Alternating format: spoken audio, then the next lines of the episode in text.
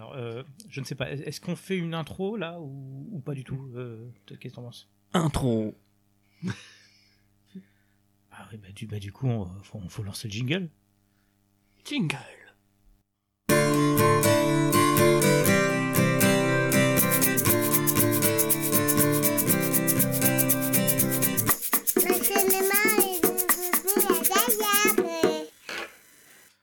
Bonjour et bienvenue à ce deuxième ciné était fermé l'intérieur. Donc, Coucou. bonjour Jérémy, Bonjour Mathieu. est-ce que ça va? Ça va bien et toi? Voilà.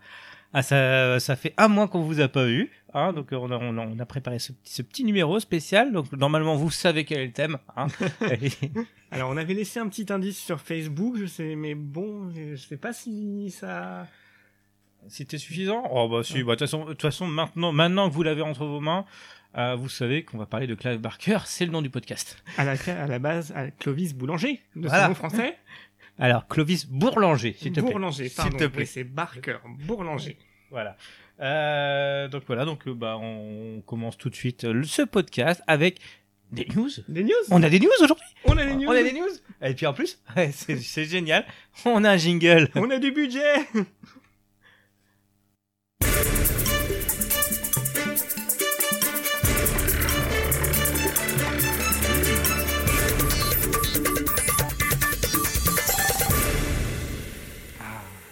jingle news, ça fait du bien. Euh, alors qui commence? Euh, Toi, Mm, moi. toi alors, alors, euh, on va vous parler donc une petite news, une petite news cinéma français. Moi, j'ai beaucoup de cinéma français. Je, je sais pas pour toi, Jérémy. Non, moi ça va. tu, tu aimes le cinéma, c'est ça? Voilà. Dis- Dis-le clairement. Alors, on va vous reparler du César du public. Alors oui, oui. Alors vous savez qu'initialement, euh, le César du public était euh, était donné euh, au plus gros succès du box-office en France. Donc ça nous a donné, euh, ça nous a donné le, c'était un Danny Boone le, le premier, qui était venu tout content sur scène. Euh, le deuxième, ça a été Les Tuches 3. Donc il y a eu un, Ouais il y a eu un silence de mort dans la salle, c'était génial. Euh, donc du coup, bah, du, du coup, ils ont dit on va peut-être faire quelque chose quand même pour relever un peu le niveau. Donc, donc, euh, l'Académie des Césars a décidé euh, que que c'est eux qui allaient choisir parmi les cinq premiers du box-office. Voilà. Donc euh, c'est peut-être une bonne chose, on ne sait pas, mais mais voilà, on Non, mais comme ça, ils pourront choisir entre Danny Boone, Cadmerade, euh, Jean-Paul Rouve ou. ou, ou Christian Clavier. Voilà. Voilà, Christian Clavier ou, ou Michael Youn. Bah pourquoi pas? Pourquoi Voilà. pas? Pourquoi? Alors on va, on va, on va- on va peut-être te rapprocher un peu du micro D'accord. parce, que- parce que je sens qu'il y a un souci. Euh, voilà. Euh, donc, Maintenant, on... Hop là. Ah. Maintenant, on va parler un peu de cinéma. Par contre, euh, Ah. c'est Sam Raimi qui va faire son retour au cinéma d'horreur. ah merde. Eh oui, eh oui. Alors Sam Raimi, donc qui euh, pratiquement, voilà, qui avait pu fait de réaliser de films depuis 2013, donc il avait fait quelques productions entre temps, et plus de films d'horreur depuis euh, Jusqu'en enfer en 2009, qui était très bon qui d'ailleurs. était très bon, qui était un vrai grand 8 euh, assez fun. Bon, entre temps, il y a eu le monde fantastique d'Oz. Et donc, euh, pour son retour, euh, voilà, il ce serait un thriller d'horreur qui aurait été écrit par euh, Mark Swift et Damian Shannon. Euh, c'est un duo de scénaristes à l'origine du reboot de Vendredi 13. Et donc, ce serait un croisement entre Misery de Rob Reiner et Seul au monde de Robert Zemeckis. Bon, après là, pour le moment, on n'en sait pas plus.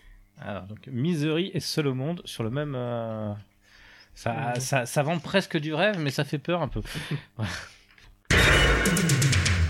Alors, c'est euh, c'est la news. Voilà, c'est une news qui est toute fraîche parce qu'au au, au moment où on enregistre ce podcast, c'est tombé il y a 4 heures.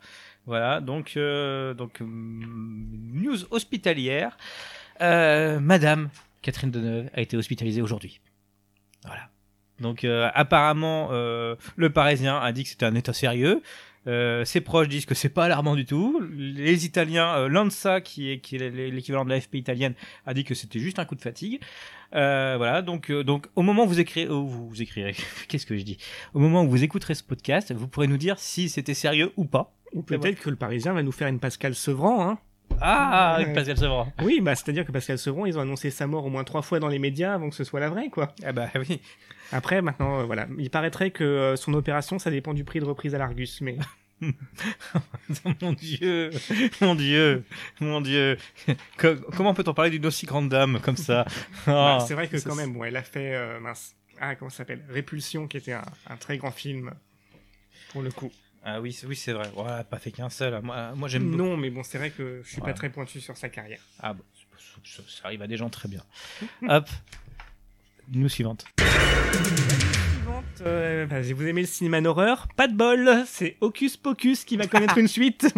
voilà, c'était le film de 1993 réalisé par Kenny Ortega et qui mettait en scène euh, la résurrection de trois sorcières euh, de la ville de Salem qui avaient été exécutées à la fin du XVIIIe siècle.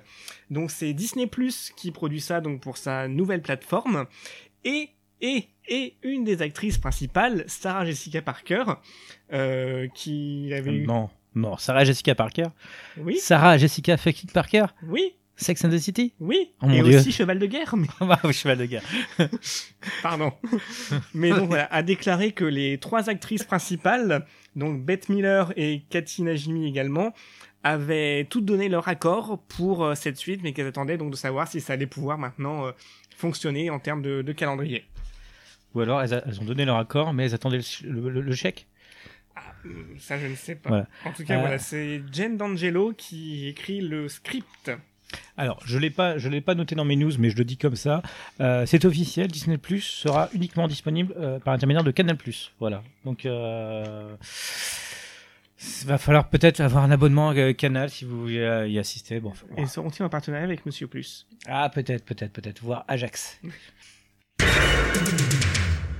Alors, euh, bah, news suivante. Euh, on va vous parler de Dune. Ah, parce que, Ah. parce que vous, vous ne le saviez pas, mais prochainement, Dune, il y aura un remake réalisé par Denis Villeneuve.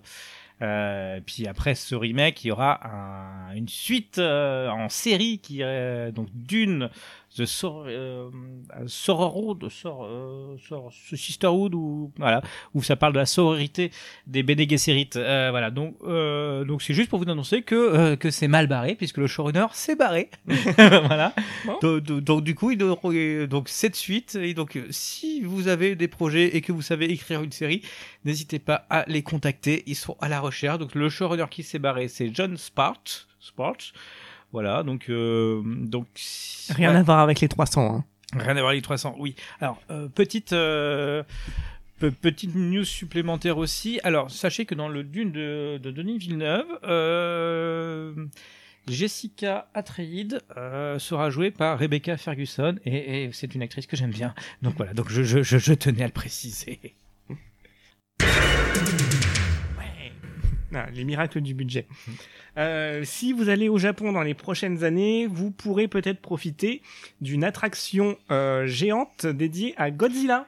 Oh Et oui, parce que donc euh, c'est sur l'île de alors Ah oui.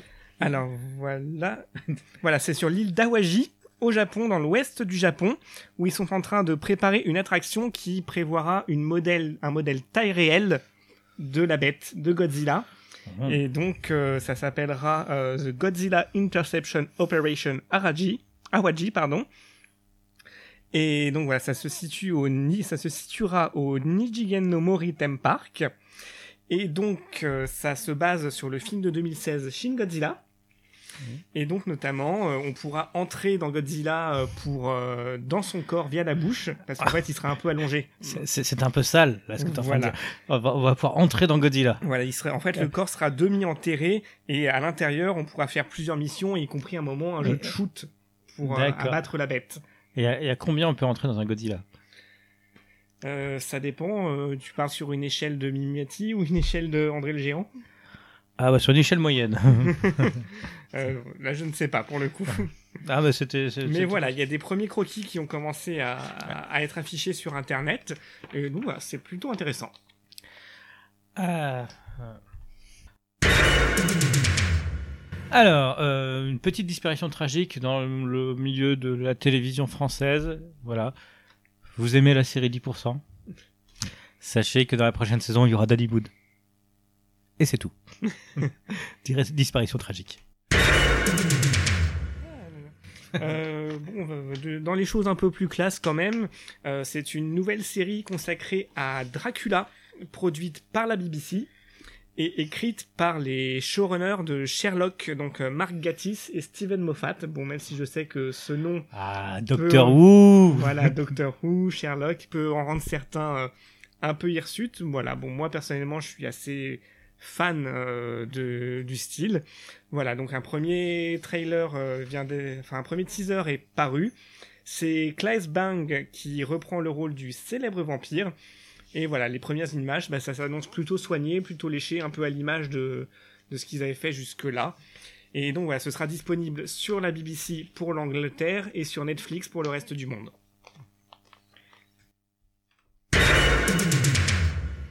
Luc Besson versus la justice.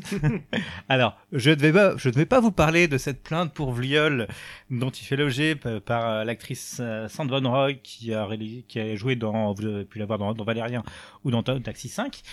euh, que des chefs-d'œuvre. Euh, non, je vais vous parler de Luc Besson face aux chasseurs. Euh, enfin, plus, par- plus particulièrement face à la Fédération des chasseurs de l'Orne, voilà, qui lui réclame 130 000 euros. Pourquoi? Car dans son, euh, dans son pied-à-terre dans l'Orne, euh, de 160 hectares tout de même, euh, il, euh, il pèse des cerfs, voilà, en toute liberté. Et le problème, c'est que ces cerfs, ils, bah, ils font du mal aux cultures aux alentours. Du coup, les, du coup, les chasseurs, ils aimeraient bien pouvoir y les, pas les pécho. Voilà. Ah. Sauf que Luc Besson leur a interdit la balle blaxée, ce qui entraîne bien sûr des dégâts. Euh, les chasseurs sont pas contents, donc 130 000 euros. On va voir Pas qui. content, pas content. Voilà. Donc c'était la news chasse et pêche du jour. voilà. Donc, euh, donc Lu- Luc Besson refuse qu'on chasse des cerfs sur son territoire. C'est pas beaucoup de news? C'est, Ouais. c'est, c'est une déflagration. voilà. Je moi j'en attends- attendais pas moins. Parallèle, euh, puisque c'est maintenant le trailer du film Color Out of Space, euh, réalisé par Richard Stanley avec, attention, tenez-vous bien, Nicolas Cage, qui est sorti. Color Out of Space, c'est donc euh, une adaptation de la nouvelle de Lovecraft. Et bon, est-ce qu'il y a besoin d'en dire plus quand on dit que Nicolas Cage tient le rôle principal? Euh, voilà, pour dire quelques mots quand même, ça raconte l'histoire euh, d'un fermier, Nathan Gardner, donc joué par Cage, et sa famille, qui après doivent affronter euh, un extraterrestre mutant, enfin une espèce d'organisme non identifié qui infecte les, esprits et les corps qui est arrivé après la chute d'une météorite.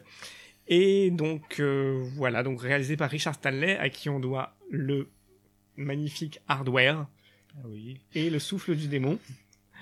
Bah, bah, bah, sinon, on lui doit, on lui doit, euh, il a pas fait un segment dans The Theater Bizarre. Si, exactement, le segment d'ouverture. Et bon, voilà, mais quand euh, on sait que le bonhomme a une carrière un peu chaotique, ça fait du bien un peu de le voir revenir avec un, un projet un peu space comme ça, et puis avec des, des têtes d'affiche, euh, ce genre de choses, quoi. Ouais, c'est- c'est c'est surtout, bah, c'est surtout que, euh, que, que Richard Stanley, il a, il a fait énormément de documentaires un peu mystiques, un peu, un peu bizarres. Euh, je sais que j'en avais vu plusieurs fois au, au Forum des images au moment du Mm. PIF. C'est euh, euh, du PIF. de l'étrange festival, voilà. Euh, non, non, mais effectivement, parce que c'est au PIF que j'ai vu Hardware, c'est pour ça. Euh, non, non, donc, ça peut être très intéressant, mais surtout, surtout qu'il a été. euh, donc là, je reviens. Ce serait, ce serait peut-être intéressant d'y revenir dans un podcast, parce qu'il a quand même failli réaliser l'île du Docteur Moreau. Exactement. Voilà. Donc il en a, sorti un, un superbe documentaire. Mm. euh, Lost Souls. Lo- Lost Souls, qui, bah, qui peut être intéressant. Donc non, non, je, bah, je pense que c'est que c'est quelque chose à suivre. Mais voilà, donc, euh, bah, mais je m'égare. News suivante. Et c'est encore à moi. Euh, alors, donc c'est une news qui est un peu réchauffée parce qu'elle date d'avril 2019. alors sachez que euh, le, euh, je vais vous parler du premier cinéma en 5D, enfin cinéma porno en 5D. Ah, voilà. les enfants sont couchés, j'espère. sont- oui, j'ai. bah, de toute façon, nous, nous, nous sommes à 14 minutes de podcast. Chez vous aussi, hein. Voilà. Euh, donc c'est un cinéma porno en 5D qui se trouve à Amsterdam, dans le quartier rouge, euh, qui, bah, qui a 18 places. Voilà, Mhm. donc euh, 18 places pour regarder un porno. Donc vous, devez vous taper 17 autres personnes à côté de vous. Euh, chouette, chouette. Donc euh, petit complément à cette information, parce que sinon, sinon ce serait pas de l'information. Hein, euh, euh, vous nous connaissez. Euh, sachez que euh, qu'il y a une petite polémique qui a eu lieu euh, le mois dernier dans ce cinéma-là, puisque euh, des touristes ont voulu y accéder en fauteuil roulant. Et voilà. Donc euh, l'accès n'y est pas autorisé pour les fauteuils roulants. Ils ont été fortement dissuadés. Mais alors, par contre, petite question. Qu'est-ce que la 5D Ah, la 5D. Euh, la 5D, ce sont des sièges qui bougent, apparemment. Euh, apparemment, il n'y aurait pas de... ah là. On- ta question, c'est pour savoir s'il y avait d'autres personnes à la salle qui faisaient des, des- des choses. Ah Non, pas forcément. pas forcément. Donc, non, alors- un peu de que. Alors non, ce- c'est juste de la 3D avec euh, les chaises qui bougent et euh, parfois des petites projections humides. Voilà. pas d'odorama. Ah si aussi. Ah, si, ah bah si. voilà. Bah, bah, bah, bah, des fragrances. euh, je- voilà, donc euh, on peut, ça y est, les, les Chinois avec leur Sex and Zen, en- avec les vieilles lunettes 3D en carton, sont, sont battus. Ah ouais. Alors sachez aussi que si vous voulez y aller, ne ne tardez pas trop puisqu'à partir du 1er janvier 2020, euh, le quartier rouge où se trouve le, ce fameux cinéma euh, va être soumis à des opérations drastiques pour limiter le nombre de touristes importants, trop, les, les- les trop grands nombres de, de touristes qui circulent euh, pour vous savez quoi. voilà. On va, on va pas nous sommes des grands garçons, on va pas vous le cacher. Voilà, donc essayez avant le 1er janvier 2020 si vous venez en groupe. Voilà. Un peu d'animation maintenant, c'est Millennium Actress, le film de Satoshi Kon qui va revenir en 4K. Donc voilà, le film a fait l'objet d'une restauration en 4K. Euh, il faut savoir que le film, donc maintenant, qui était euh, réalisé en 2001 par Satoshi Kon euh, et qui ont été sortis uniquement, je crois, en DVD, si je me trompe pas, va ressortir le 14 novembre d'abord pour une diffusion en avant-première au cinéma Les 7 Batignolles à Paris. Et ensuite, à partir du 18 décembre, euh, il sera distribué par euh, 7ème Factory dans les salles de cinéma françaises. Et donc, en plus de ça, eh bien, il y aura en 2020 pour la première fois un Blu-ray du film, donc avec euh, donc une ressortie à l'occasion de cette euh, restauration. Ça- que, bah, que des bonnes nouvelles, dites-moi. Alors, c'est ma dernière nouvelle. Voilà. Donc, euh, je vous l'annonce. Alors, nous, nous sommes très tristes aussi. C'est un peu, c'est judiciaire. C'est voilà. Bridget the Midget, voilà, euh, qui est une star de Pornhub, euh, a été arrêtée pour avoir perdu- poignardé son petit ami avec un couteau à beurre. Un couteau à beurre, si Voilà. vous voulez. Voilà, un couteau à beurre. Donc, donc sachez-le, le couteau à beurre peut trancher. voilà. Ben, voilà, donc c'est, j'ai pas, j'ai, j'ai- j'ai- je n'ai plus les mots pour, pour exprimer mon désarroi face à cette news. Voilà. Attention, attention, attention, la news tug du jour. La news badass. C'est Tu, tu- tu me l'as vendu là, vas-y. Voilà. C'est Mimi Mati qui a déclaré J'ai un principe, je ne mets jamais d'argent dans les parcs-mètres. Voilà. C'est une, une déclaration qu'elle a effectuée lors d'une interview pour Téléstar, qui lui a proposé un, un questionnaire Ange ou démon à l'occasion de l'épisode d'Halloween de Joséphine Ange Gardien. Oh. Voilà, donc elle y a répondu plein de, à plein de questions euh, avec euh, beaucoup de sincérité. hein. Par exemple, euh, quelle est la plus grosse bêtise que vous ayez faite? Je devais avoir 10 ans, j'ai coupé la frange de Fred, ma petite sœur, pour faire des économies de coiffeur à mes parents. Oh, et voilà. c'est- Non, mais c'est mignon, c'est Voilà. mignon, c'est mignon. Et Ah. donc, à un moment, cette déclaration choque. J'ai un principe, attention, vraiment, une déclaration qui, enfin, là, qui pourrait faire l'ouverture d'un reportage de Jean-Pierre Pernaud, quoi. J'ai un principe, je ne mets jamais d'argent dans les parcs-mètres. Je ne vois pas pourquoi dans le sud de la France, il n'y a pas de stationnement payant, et à Paris, on casque systématiquement. Je préfère prendre le risque de me faire prendre, mais quand c'est le cas, je m'acquitte de mes amendes. Oh. Alors, euh, Sacré Mimi. sacré Mimi. Euh, moi, j'ai une autre question, c'est est-ce qu'elle atteint les parcs-mètres Voilà. Et Ouais. du coup, je rebondis un peu sur euh, 10% parce qu'elle a assez mal réagi à une blague qui a été faite à l'annonce du casting 10%, puisqu'elle fera partie du prochain casting avec Danny Boone et aussi avec Gérard Depardieu. Oh, oui. Et donc, ce, ce facétieux Artus a déclaré comme ça en, en direct live euh, Ça tombe bien, Mimi Mati, c'est 10% de Gérard Depardieu. Oh. Euh, on parle taux d'alcoolémie, hein, bien sûr. Euh, bon, bah, bah c'était tout pour nos news, mais c'était on allait vachement vite sur les news. Alors, euh, je regarde le truc, le, notre, notre cette liste. Bah, on va parler un peu. Donc c'est une petite nou- c'est une nouvelle ré- réplique. Donc sortie de Projo. Alors qu'est-ce qu'on a vu en ce moment? Alors, alors on, on- on commence par quoi? On commence par. euh, Bah, tu veux commencer par Zombieland? on va, allez, on va- le, le retour à Zombieland. Ah, allez, on va- Un retour pas du tout attendu. ah oui, non, non, bah ça fait 10 ans quoi. Mais on, on- on va, on va aussi dire les choses. euh, bah, très clairement, euh, non, le retour n'était pas, n'était pas attendu et n'était pas forcément voulu au vu du résultat. Euh, alors, je ne sais pas comment tu l'as trouvé, toi. l'histoire. Ah. Alors, est-ce qu'on parle de l'histoire un petit peu Je Euh, peux y aller. Alors, moi, je ne l'ai pas vu. Je précise que je ne l'ai pas vu. J'avais déjà pas trop aimé le premier. Donc voilà, ça ne m'attirait pas spécialement. J'ai préféré me consacrer à des films un peu plus intéressants. voilà. Alors sache que, euh, sache que bienvenue, euh, bienvenue. Retour à Zombieland se passe dix ans après le premier. Ça tombe bien, ça fait dix ans qu'on les a pas vus. Euh, c'est une suite quasiment directe, donc ça suit, euh, ça, ça suit toute la bande euh, qui se retrouve, voilà. donc la bande euh,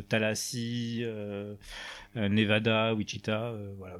Voilà. J'ai- j'ai j'ai- j'ai- j'ai- j'ai oublié une partie des noms. Et les autres Village People? Et les autres villages people, bien sûr. Voilà, donc, donc la petite fille a bien grandi et dé- désire s'émanciper et partir du nid pour trouver des gens de son âge.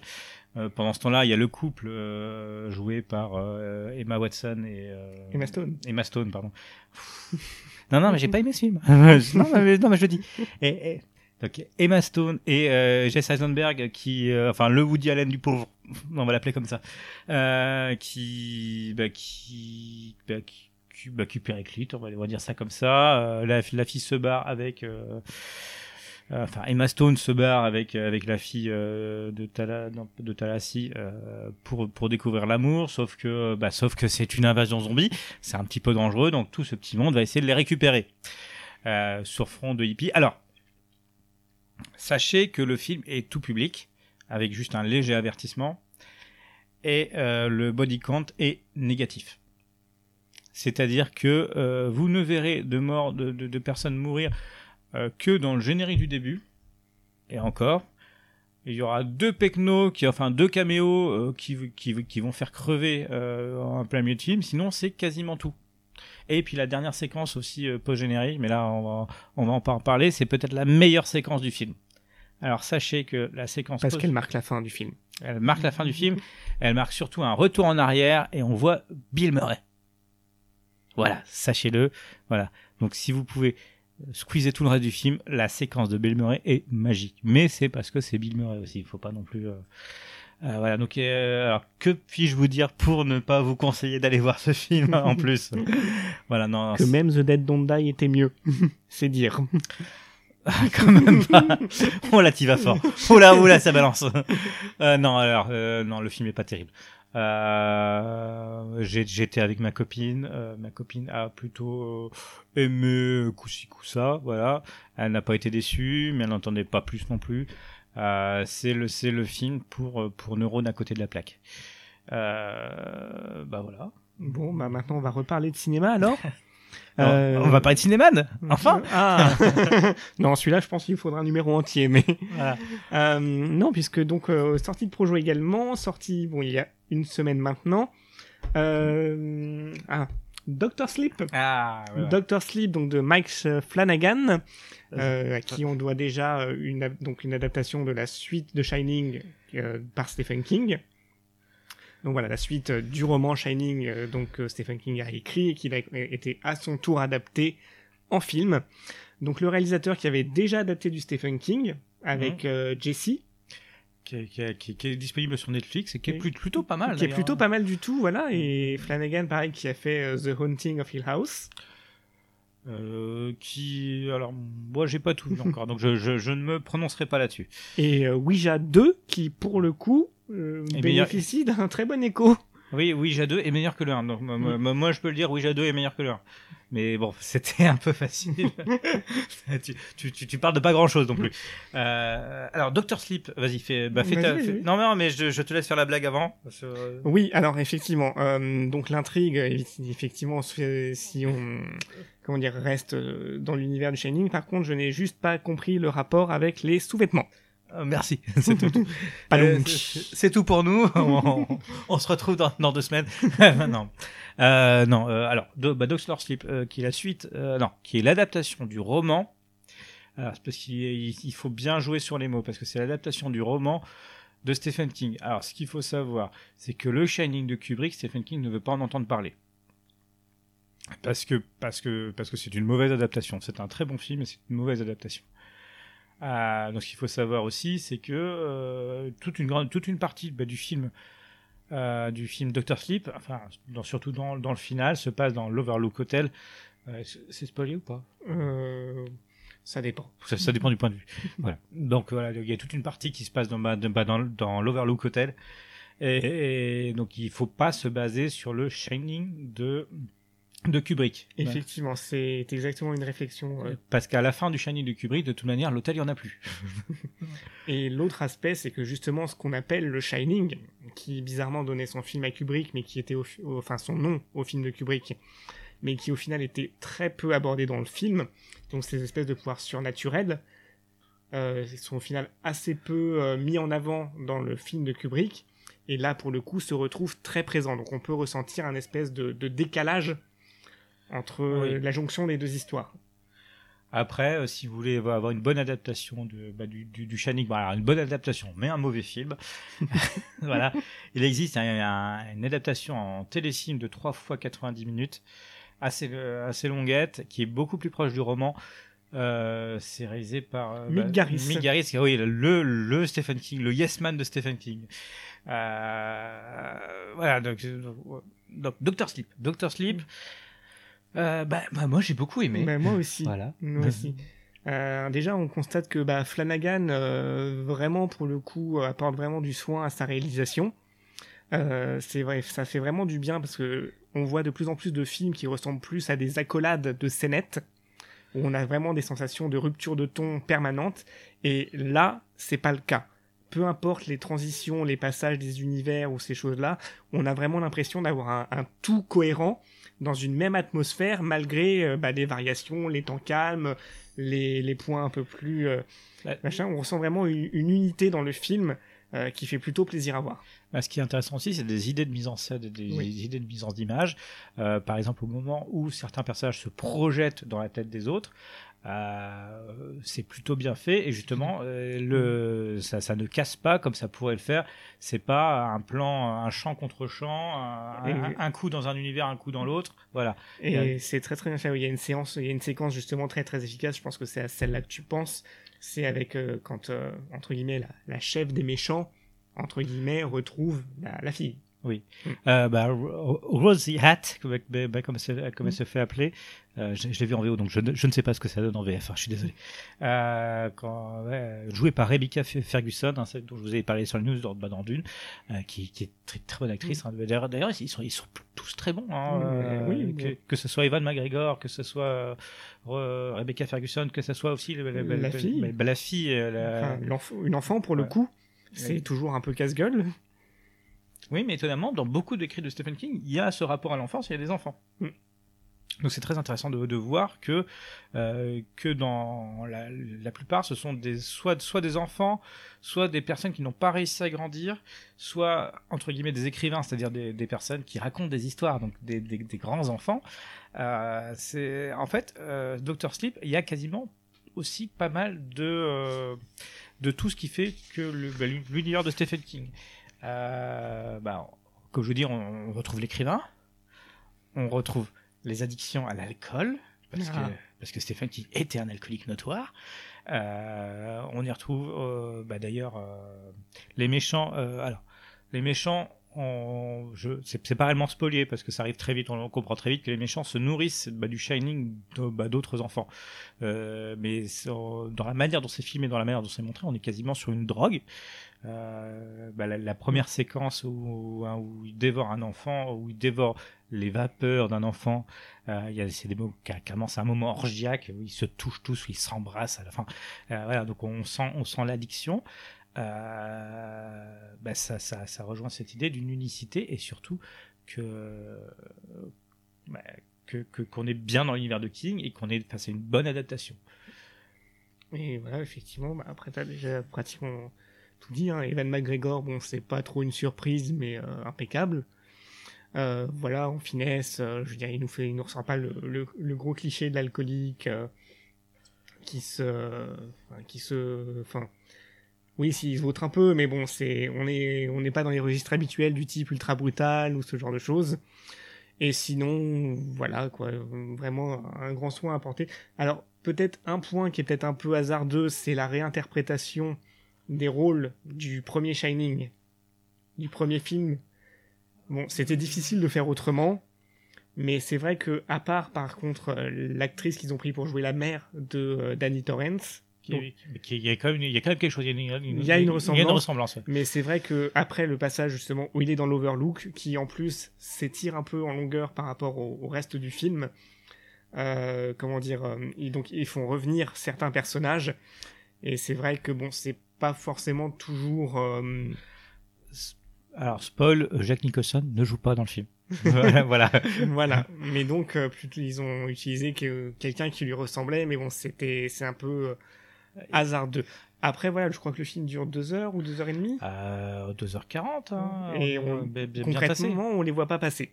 Ouais, non, on les voit pas passer. C'est c'est plutôt bien foutu. C'est pas entre, on en ressort pas en mode c'est un film extraordinaire, mais vraiment c'est bien fait, c'est soigné et c'est c'est plutôt cool. Alors, euh, bon, Dr. Sleep, on conseille? On conseille On en conseille. caleçon. Voilà. Euh, est-ce, est-ce que, est-ce que, euh, est-ce qu'il y a d'autres films à, pas à ma connaissance. Euh, moi, je, bah, moi, je Ah. sais. que- Vas-y. Si une petite news entre guillemets m'est sortie, euh, voilà parce que il faut, je pense qu'il faut l'encourager.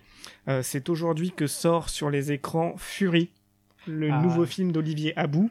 Alors Olivier Abou qui est un réalisateur français qui avait fait, alors il a fait le chemin inverse des réalisateurs français. Au lieu de faire ses premiers films en France et de partir à l'étranger pour réussir à faire ce qu'il voulait, il a commencé par faire un premier film à l'étranger qui s'appelait donc Territoire, qui était vraiment enfin une belle surprise de très Ouais. bonne facture. C'est sorti d'un peu de nulle part, mais comme ça a été très mal distribué, bah personne l'a vu. Et donc là, il revient avec euh, après avoir fait des, des séries documentaires pour Arte ou ce genre de choses, euh, revient donc avec son deuxième long métrage, cette fois-ci un film euh, bah, tourné en France avec des acteurs français, notamment Paul Ami. Et donc voilà, ça sort aujourd'hui. Là encore, la distribution est un peu chaotique, mais voilà, si vous voulez encourager un bon cinéma de genre à la française, allez voir donc Fury. Ah, Je pense qu'on en parlera peut-être au prochain podcast Mm. d'ailleurs, hein, parce que ça, ça, ça, peut être une bonne idée. Euh, alors, euh, euh, autre, autre film vu en salle. euh, moi, je sais que j'ai vu La Grande Cavale, qui est un dessin animé, voilà, qui bah, qui est, c'est un dessin animé hommage à Hitchcock, avec tout, tout, bah, tout plein d'événements. Donc c'est très pour enfants, donc j'ai pas fait de recherche sur le film. C'est juste pour vous conseiller si vous avez des enfants. Euh, ma fille a 3 ans euh, et a apprécié. C'était c'était sa, sa deuxième séance dans, un vrai cinéma, dans, un UGC. Donc elle a apprécié. Donc c'est La Grande Cavale. Euh, c'est l'histoire d'un- d'une petite d'une petite chatte qui qui enquête sur sur des vols de tableaux dans bah, dans, son village. Euh, la personne qui vole les tableaux a, euh, a, a les pieds dans le plâtre comme euh, comme dans euh, Fenêtre sur cour. Euh, la petite chatte s'appelle Marnie. Euh, c'est bourré de petites références pour les parents qui bah, qui verront pas le- passer le temps et qui, qui pourront s'amuser à les compter. Euh, donc c'est c'est assez bien foutu. Bon, on parle pas de grand cinéma, c'est encore une coproduction allemande que qu'on trouvera très vite sur des plateformes de bah, de streaming. mais voilà, donc si vous avez des enfants, c'est peut-être le bon moment de les amener en salle. Et donc pour conclure un petit dernier, du coup, bon, c'était pas prévu, mais Ah bon, après tout, pourquoi pas. Euh, hors norme Oh non, oh de non. euh, Olivier Nakache et Eric Toledano, avec Vincent Cassel et euh, Reda Kateb dans les rôles euh, principaux. Donc voilà, ça raconte l'histoire euh, d'une association qui prend des, en charge des enfants atteints d'un autisme euh, sévère. Euh, Bon voilà, bon l'idée c'est pas de faire une critique détaillée du film. Ah, Par pardon. contre, Non, non, on- non, non, non, non, pas de critique détaillée de ce film, s'il te plaît. Alors, alors sache, Jérémy, que je sais que tu as vu La vérité si je mens au commencement. oui, mais ça on en a parlé sur Facebook, donc euh, voilà. et, euh, on pourra peut-être faire, euh, ça on en parlera plus en détail dans les émissions spéciales cinéma français. Ah oui, oui, spécial, spécial humour français. et spécial humour français. Et donc voilà, tout ça pour dire que on reste un peu dans ce registre, cette entre guillemets coupure qu'on assiste, euh, qu'on a assisté en fait après le intouchable en fait, où ils se sont entre guillemets euh, éloignés de la comédie pour euh, livrer bah, mine de rien des films euh, sur la forme beaucoup plus soignée. Euh, parce qu'après on est passé à Samba, on a eu le sens de la fête qui était étonnamment bien réalisé. Ah non, mais euh, après, euh, le, euh, ce qu'il faut savoir, c'est qu'au cinéma français, on a, on a parfois de très bons techniciens. C'est juste qu'ils se perdent dans des projets euh, drivés par des chaînes de télé, euh, drivés par des acteurs que- euh, pseudo-comiques euh, qui, qui, sont- qui sont pas terribles. Mais on a des très bons techniciens. Euh, bah, je, je suis- désolé, je, je connais pas mal de techniciens qui, qui travaillent actuellement dans des, dans des séries genre Plus belle la vie ou Sous le soleil. Je, je, je sais, alors, alors, alors je, je, je leur parle discrètement dans l'oreille, vous méritez mieux. Voilà. Hmm. Mais, mais vous êtes de mais, mais effectivement, ça paye le loyer. Il y a énormément de techniciens en France. euh, il y a énormément de, de, de bons techniciens. Euh, les, pour les effets spéciaux, les films français, il n'y a jamais d'effets spéciaux. Il y en a très peu avec des effets spéciaux. Pourtant, les, les Américains nous les arrachent. Euh, L'animation, on est très fort aussi. Donc, donc euh, Illumination, euh, Buff, qui, qui moi moche et méchant, c'est des Français qui, qui, qui les ont fait. Et pourtant, c'est des capitaux américains. Donc il y a, donc il y a un petit problème quelque part. Voilà, donc c'était mon petit coup de gueule pour, bah, euh, bah, pour dire merde les gars, il y a les moyens. Arrêtez d'écouter le masque et la plume. Arrêtez bah, d'écouter certains producteurs, certaines chaînes de télé. Euh, ce que masque et la plume, vous vous souvenez de la critique euh, bah, bah, bah, du Joker? Honnêtement, c'est ces gars-là c'est pour ces gars-là que vous voulez faire du cinéma? Sérieusement? Non. Voilà, c'était c'était mon petit coup de gueule. Je suis désolé. Je suis désolé, j'ai- j'ai j'ai pris la parole. Et ce qui nous amène donc à notre thème du jour, Ah, Clive Barker. Clovis Bourlanger. Ouais, Clovis Bourlanger. Euh, alors, Clovis Bourlanger. alors, Jingle. Euh, bah, j'ai pas de jingle. Euh, non, moi- non, moi j'ai moi j'ai fait que, que des jingles, mais je mais je peux lancer une petite musique de film. Alors, on va on va mou- ah non, une petite bande annonce plutôt.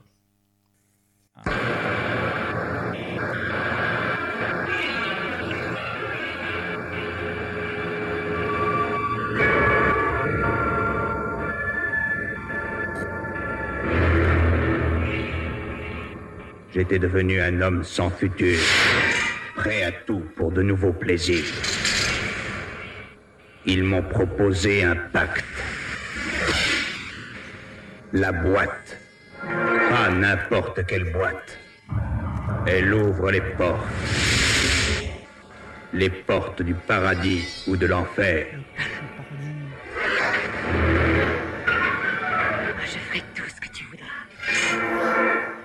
Oui, tout. Ils m'ont fait découvrir le plaisir, la souffrance et la peur. On va arrêter la bande annonce là. Est-ce que est-ce que c'est vraiment est-ce que c'est vraiment Donne-moi cette boîte de, de tout passer Vous l'avez compris, ça parle de boîte. Hellraiser. C'est le, bah, le premier film de Clive Barker. Premier film Euh, de Clive Barker. Alors, on va on va commencer un petit peu par revenir quand même sur le bonhomme bah oui, parce que parce que c'est très intéressant. Et oui, donc Clive Barker, bah, il est né le 5 octobre 1952. Euh, Je parle, on m'entend là? On dirait les, les petits vieux avec un micro, genre. Et là, on m'entend Oui. Ouais. Alors vous n'avez pas l'image, mais c'est très très drôle. Alors Clive Barker, donc né en le 5 octobre 1952 à Liverpool, qui est donc un romancier, euh, scénariste, auteur de bande dessinée, peintre et cinéaste. Euh, donc après euh, avoir grandi, on va dire, dans un milieu, euh, comment dire, ah, voilà, très tôt en fait, Clive Barker se met au dessin d'abord. Et puis à l'université, il va commencer à intégrer un club de théâtre, à devenir dramaturge, à faire des études de littérature anglaise, et qui vont le conduire à, bah, à se mettre sur sa, à écrire ses premiers livres. En fait, il s'installe à Londres en 1973. C'est là où il fonde plusieurs compagnies de théâtre. Et euh, il travaille, il commence à travailler sur ces nouvelles bah, qui constitueront plus tard euh, les livres de sang. Voilà. Euh, son premier roman sort en 85, Le jeu de la damnation. Et en 87, il enchaîne avec euh, Le royaume des devins, The Weather World, apparemment qui est un roman qui a vraiment euh, contribué à le, populariser euh, voilà, dans, le, dans le milieu de l'écriture euh, horrifique. faut savoir que euh, Clive Barker, euh, donc on le classe s'il faut, s'il faut mettre une étiquette comme un des auteurs les plus connus du mouvement splatterpunk.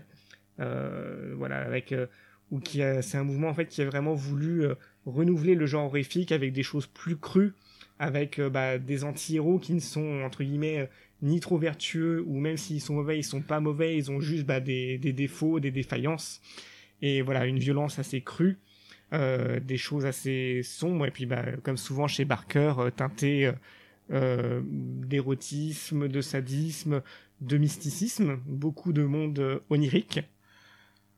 Bah oui, alors, euh, tout, tout, tout, tout, tout. Ah, bah, bah, bah, tu me prends comme ça. Oui, non, toujours. Ah bah toujours. En plus, on parle de, on on parle de Barker. Donc, ce qui est- intéressant aussi à Barker, c'est qu'il faut savoir, c'est que c'est un artiste complet. Euh, c'est que euh, ce que tu as évoqué, c'est ses peintures, Oui. parce, qu'il a fait de nombreuses peintures avant. Avant de partir à Londres, euh, on a on a pu voir que donc il a réalisé deux courts métrages euh, qui, qui seront regroupés plus tard dans, bah, dans, dans une vidéo. Est-ce qu'on en parle maintenant ou pas du tout? Ou- Est-ce qu'on enchaîne? Est-ce qu'on enchaîne On plutôt? voit après comment on réagrémente. euh. ah oui, bah on peut. hein, De toute façon, euh, de toute façon, son vrai premier film qui, qui l'a fait connaître, voilà, il arrive, il arrive, il est tout de suite. C'est en 1987. euh, c'est euh, Hellraiser. Hellraiser. Hellraiser. Donc là, j'ai le petit soundtrack du thème.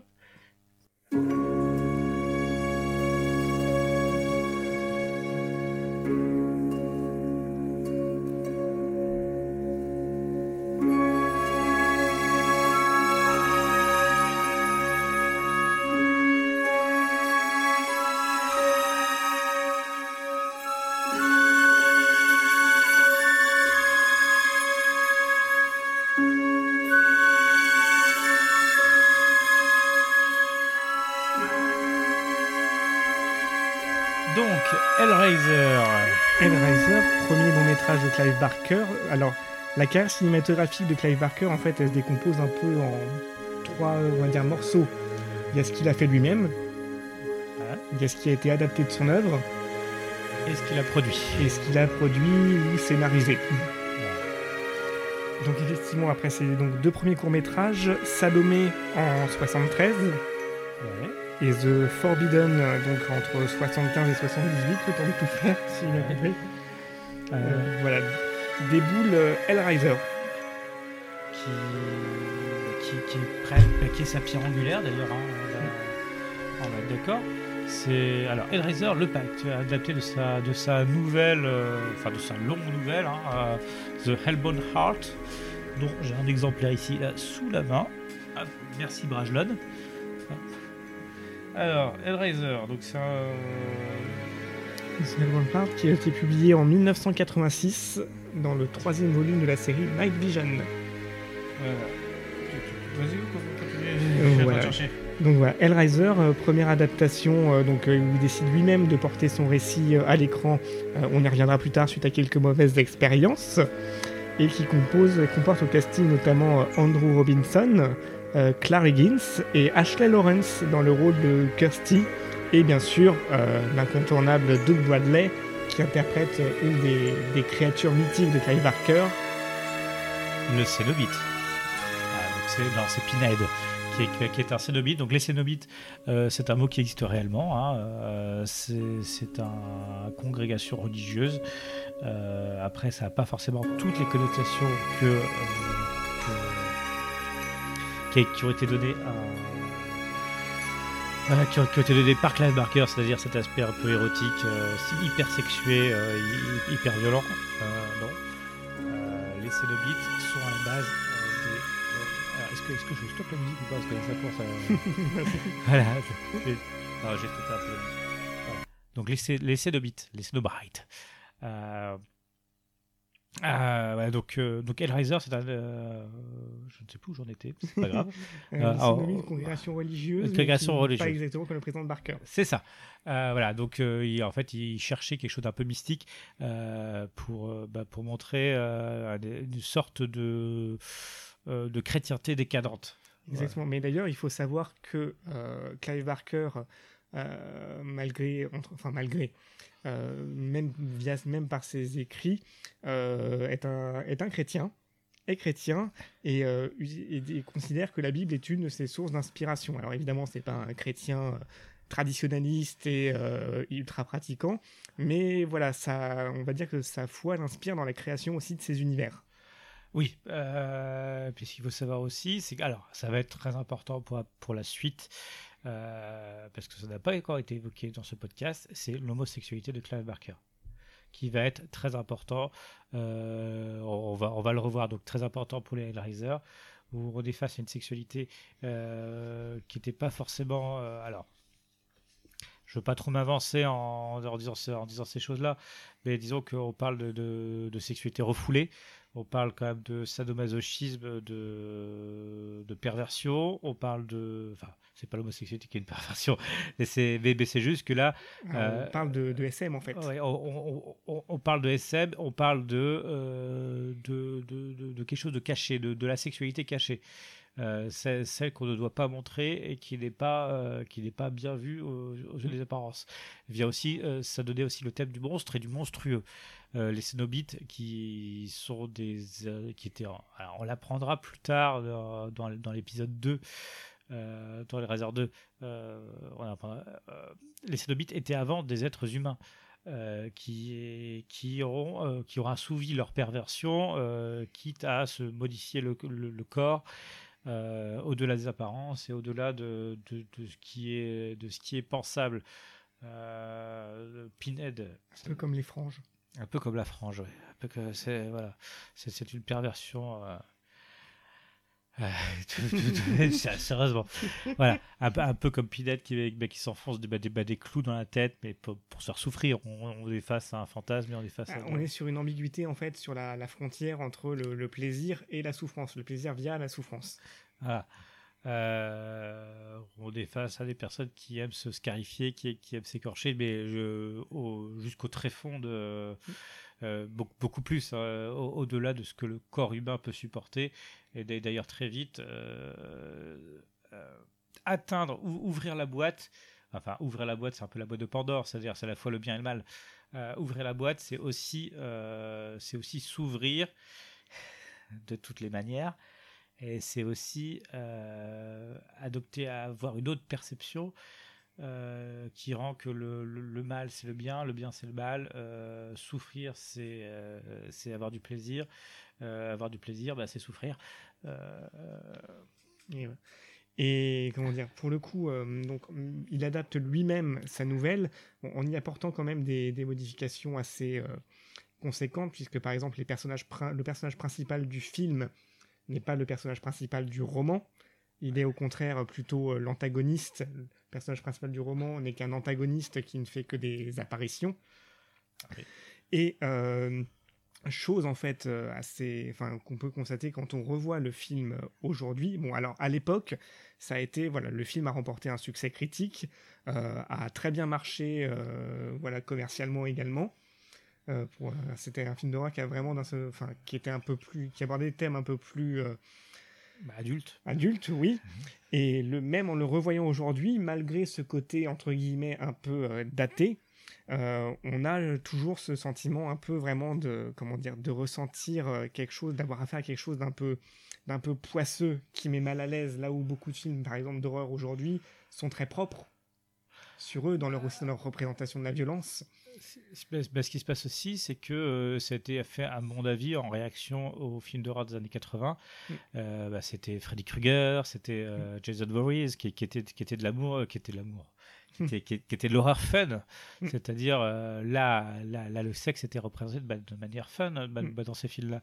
Alors que là, le sexe, qui est la finalité de ces films pour ados, euh, devient quelque chose d'horrible, de, bah, d'adulte en fait. Mm. Euh, en fait, c'est faire, faire l'amour, c'est se tuer. Mm. Qui- Clairement, il y a des personnages du film, donc c'est la, c'est la, la belle-mère qui, qui alors, on on n'a pas encore parlé de l'histoire, hein, bah, Mhm. bah, réellement. Euh, c'est c'est l'histoire de, bah, d'un homme qui, qui acquiert euh, de- la fameuse boîte de, de la boîte de Le Marchand. On, on l'apprendra plus tard, mais c'est assez énigma- énigmatique à ce moment-là. Qui, qui acquiert la boîte et c'est une boîte qui est censée l'ouvrir d'autres dimensions. C'est ce, qui- c'est va se passer, sauf qu'au moment de l'ouverture de la boîte, euh, il y a des chaînes et des euh, crochets qui, qui vont apparaître et qui vont le dépecer totalement, ce qui fait qu'il n'en restera plus rien. Euh, Il est en fait absorbé dans cet univers de souffrance géré, enfin orchestré par les Cénobites. Voilà. Euh, donc, donc euh, dans, dans le monde réel, il est dépecé. Euh, Donc euh, ça tombe bien, euh, ça se passe dans la maison euh, que son Qu'il squattait. bah, bah, squattait, qui, qui était la propriété de, de son frère et sa femme. Euh, Alors, Pour être alors, un peu précis, voilà, c'est sa Femme. deuxième. Voilà, en fait, le, le frère de cet homme qui est donc a disparu emménage dans la maison euh, familiale avec sa deuxième femme. Euh, sa deuxième femme, bon, qui on nous présente très vite comme quelqu'un d'autant. euh, une infidèle. Et voilà, car en fait, elle avait une liaison avec le frère avant. Voilà. Et donc voilà, elle redécouvre un peu ces souvenirs-là. Et euh, à la faveur de l'emménagement, le mari se blesse, une goutte de sang tombe sur le plancher de la chambre où le défunt frère logeait, et ça a pour conséquence de le ramener. Et donc là, la femme, en voyant bah, son, son grand amour en fait revenir, euh, va commencer à rentrer dans une euh, folie meurtrière pour ramener l'être qu'elle l'être qu'elle aime le plus au monde d'entre les morts. Et c'est ça aussi qui est intéressant avec euh, Hellraiser, qui donc là encore n'est pas du tout une adaptation littérale de sa propre histoire. C'est que il y a tellement de niveaux de lecture et aussi il y a ce côté entre guillemets euh, ce per- ces personnages qu'on nous présente comme entre guillemets euh, mauvais. Enfin, la belle-mère on la présente comme foncièrement mauvaise. En réalité, c'est juste une histoire d'amour mais complètement fou, complètement passionnelle, euh, poussée à l'extrême en fait. avec, euh, avec une belle fille qui ne comprend pas cette histoire d'amour, voilà, Mhm, tout, tout- simplement. Mais, mais il faut dire que, euh, bah, que quid du, bah, du mari, euh, mari trompé, mari bafoué, euh, mais mari, Marie euh, scalpée. escalpé, éventré, égorgé, euh, voilà, et tout Donc, donc, on- donc effectivement, donc c'est ce mélange de sexe et d'horreur qui, bah, qui pour l'époque était très particulier. Et encore, quand on dit sexe, attention, on ne parle pas de scène explicite pour autant. Non, bah, Ce sont des connotations en fait. Ce sont des connotations. Oui, mais c'est tellement explicite que ça en de voilà. Il n'y a pas beaucoup de nichons. De toute façon, la, de toute façon la, la- la série va être très prude. Le premier nichon, on le verra à partir de- du, bah, du, du 3. Euh, oui, non, je- oui, bah, bah, t'inquiète pas. Partir du moment où tout part en, en Ouais. sucette. à partir non, non, c'est c'est- bah, c'est c'est une série qui, bah, qui est très prude, mais euh, effectivement, ça parle que de ça. Soyons honnêtes, ça, ça parle que de ça. C'est c'est le, le rapport aux autres, euh, l'amour que l'on porte aux autres, etc. Et donc voilà, en tout cas, on parlait bah, tout à l'heure de l'adaptation avec euh, Stephen King. Là, on a une adaptation faite euh, par le l'auteur lui-même, euh, qui pour le coup prend ses propres libertés, mais parvient à, retranscrire quelque chose vraiment de de très très fort. Et voilà, on- encore aujourd'hui, quand on nous regarde, ça reste un film très marquant. Et voilà, du, du très bon cinéma d'horreur avec beaucoup de sous-textes, beaucoup de niveaux de lecture. Et voilà, et aussi, euh, voilà, où, là encore, on, on refuse un peu, euh, dans une certaine mesure, le manichéisme des personnages. Voilà, elle n'est pas méchante parce que, entre guillemets, euh, c'est une méchante. Je veux dire, voilà, c'est, c'est, c'est ce sont des, des gens éperdument, Amoureux, voilà, tout simplement. Ils sont, ils sont amoureux, ils ne sont pas fous, ils sont amoureux. C'est presque pareil. voilà, mais c'est ce qui les conduira paradoxalement bah, à une folie meurtrière. Voilà. Et donc voilà, c'est donc la première euh, expérience au cinéma de Clive Barker. Euh, plutôt une bonne expérience. Je veux dire, non seulement ça marche bien, Bah, su- succès public, succès critique. Alors, sauf une critique, hein, il y a des images qui. Alors, si vous avez l'édition ESC, il y a des images de, de l'une des critiques euh, bah, bah, du film, Mhm. euh, très, très. Donc, c'est un critique anglais qui, qui explique que, que jamais, jamais il irait voir ça, qu'il ne comprenait pas le succès. Ça, euh, voilà. Euh, mais, euh, mais apparemment c'était l'un des rares. Je, je sais pas pourquoi ils bah, ils- l'ont gardé dans la dans, dans la vidéo. Mais c'est l'un des rares, mais c'est assez drôle. Euh, c'est peut-être plus pour le côté com- com- bah, comique bah, qu'autre chose. Et donc, bah, fort de cette expérience, bah, il décide d'enchaîner. Ah, il, il, il enchaîne, il en- ça va être problématique d'ailleurs. c'est c'est le début des emmerdes, on va dire, puisque en 1990 sort sur les écrans Nightbreed, Oui, donc euh, Cabal. Cabal aussi, donc adapté de la nouvelle Cabal qu'il a écrite en 1988. Donc, euh, qui comporte au casting Craig Schaeffer, le, le bon tonton dans les frères Scott, Oui. Ah, ch- chacun ses références. Vas-y, je, bah, je, je te laisse avec cette référence. Anne Bobby, et donc voilà, et euh, surtout euh, David Cronenberg Voilà. dans un rôle, enfin, voilà, qu'on va détailler un peu. Donc là, on est vraiment là sur un cas emblématique de film maudit avec Cabal. Euh, bah, c'est même plus que maudit parce que tout, tout part carrément d'une incompréhension entre, entre les producteurs et Clive Barker. Euh, bah, tout, tout commence bien, il fait il- le, le ciel est bleu. euh, Il fait son film. il fait, il fait son film Hellraiser et- était un succès donc, donc on lui laisse un petit coup des franges donc on donc on- il propose un scénario de cabale euh, qui, est- qui est- qui est- qui est une histoire de, de cité des monstres euh, utopique Voilà, pour euh, résumer peut-être un peu l'histoire, c'est un, un addict, un, un- un homme qui a été sujet à des violences, à des machins. Qui, bah, qui se qui, Ouais. qui- bah, qui se retrouve à, qui a des rêves qui, a des rêves lui parlant de la, cité de Midian Mhm. qui se trouve qui se trouve sous une, un, sous un cimetière euh, alors euh, je ne sais pas je ne sais pas quelle est la ville exacte Oui, quel je côté sais mais, je crois que c'est je, crois- voilà. je crois que c'est je crois que c'est pas explicité non plus Euh, ça, qui a aussi des rêves de meurtre. Et il s'avère qu'il est accusé de ces meurtres. Et Voilà. donc il euh, part au final convaincu d'être une personne, d'être un monstre au final. Il rejoint donc la ville de Midian qui est une cité, entre guillemets, euh, re- De- refuge des monstres. Bah, deux, bah, deux monstres. Euh, alors, pour, info, donc, on le sait très vite dans le film, hein, il, est, il est suivi par, euh, par son psychologue qui est joué par David Cronenberg, qui, qui se trouve être, bon là, là, là, c'est un secret de Polichinelle, donc c'est pas réellement spolié, qui se trouve être le vrai tueur. Un série. serial killer pour bah, le coup. bah, le vrai serial killer. Euh, donc euh, David Cronenberg qui, bah, qui joue un rôle de, de chasseur de monstres en fait. Voilà. euh, Et voilà, et donc euh, bah, en s'enfuyant pour euh, Midian, dans laquelle il va essayer de, de se réfugier, de se faire accepter, bah, sa compagne en fait va partir à sa recherche, voilà, refusant à croire qu'il a pu faire tout ça et surtout refusant de le, le laisser se, se perdre là-bas. Ouais. Donc, euh, Clive Barker termine son film. Et, le- et puis le- le- le- la durée du film déjà. La durée du film, déjà, quand il euh, quand le film sort, donc, euh, bah, en fait, euh, le film a été amputé de 40 minutes et a été remonté par les producteurs, par la Fox, si je ne me trompe pas. Oui, mais les, les, les, problèmes avaient, les problèmes avaient déjà commencé beaucoup plus tôt parce que euh, au cours de, plusieurs réunions de production, euh, certains producteurs ne comprenaient pas pourquoi euh, certains partis pris de l'auteur. Pa- parce que l'auteur, enfin Clive Barker, cherchait à, à, faire aimer les, à faire aimer ces monstres parce que, que si le, bah, le film, les monstres sont entre guillemets les gentils. C'est, c'est- sont- ce, sont des animaux, des bêtes, mais ils sont gentils. Ils- C'est voilà, c'est on est dans le, ce même rapport d'ambiguïté euh, que Hellraiser où au final euh, la méchante bah est entre guillemets, euh, enfin c'est une histoire d'amour qui vire euh, à- complètement au, à la, au- j'allais dire au côté psychopathe, mais c'est peut-être pas ça, mais Ça, c'est- ouais. Alors, C'est- En fait, voilà, il n'y a, il y a pas de manichéisme.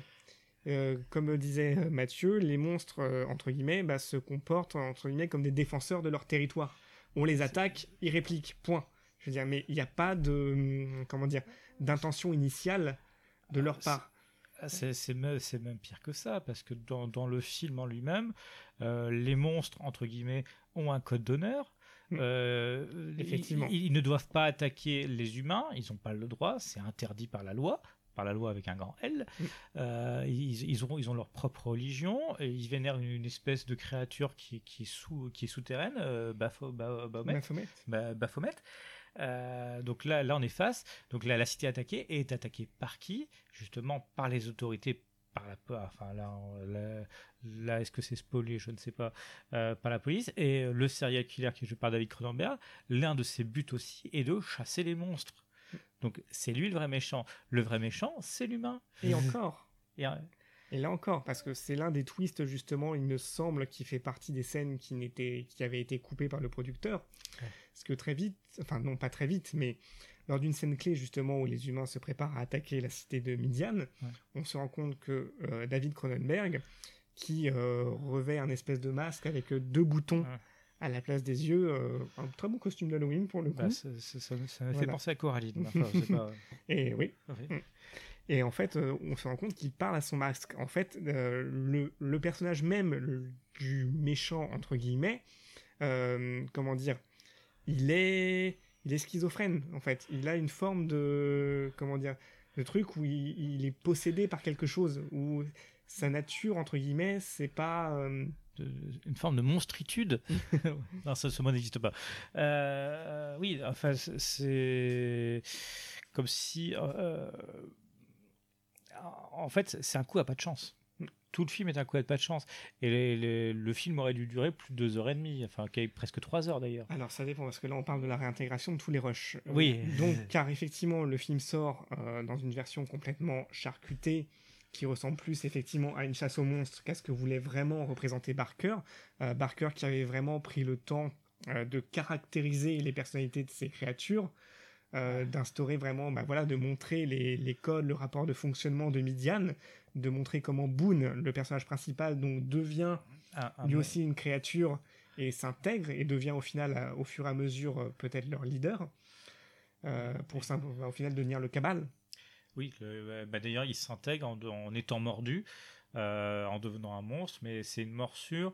euh, alors, suivant les versions, euh, soit c'est une morsure accidentelle, soit pas tant que ça non plus, puisque euh, pi- puisque c'était écrit que, bah, Ouais. que, que c'était lui le cabal.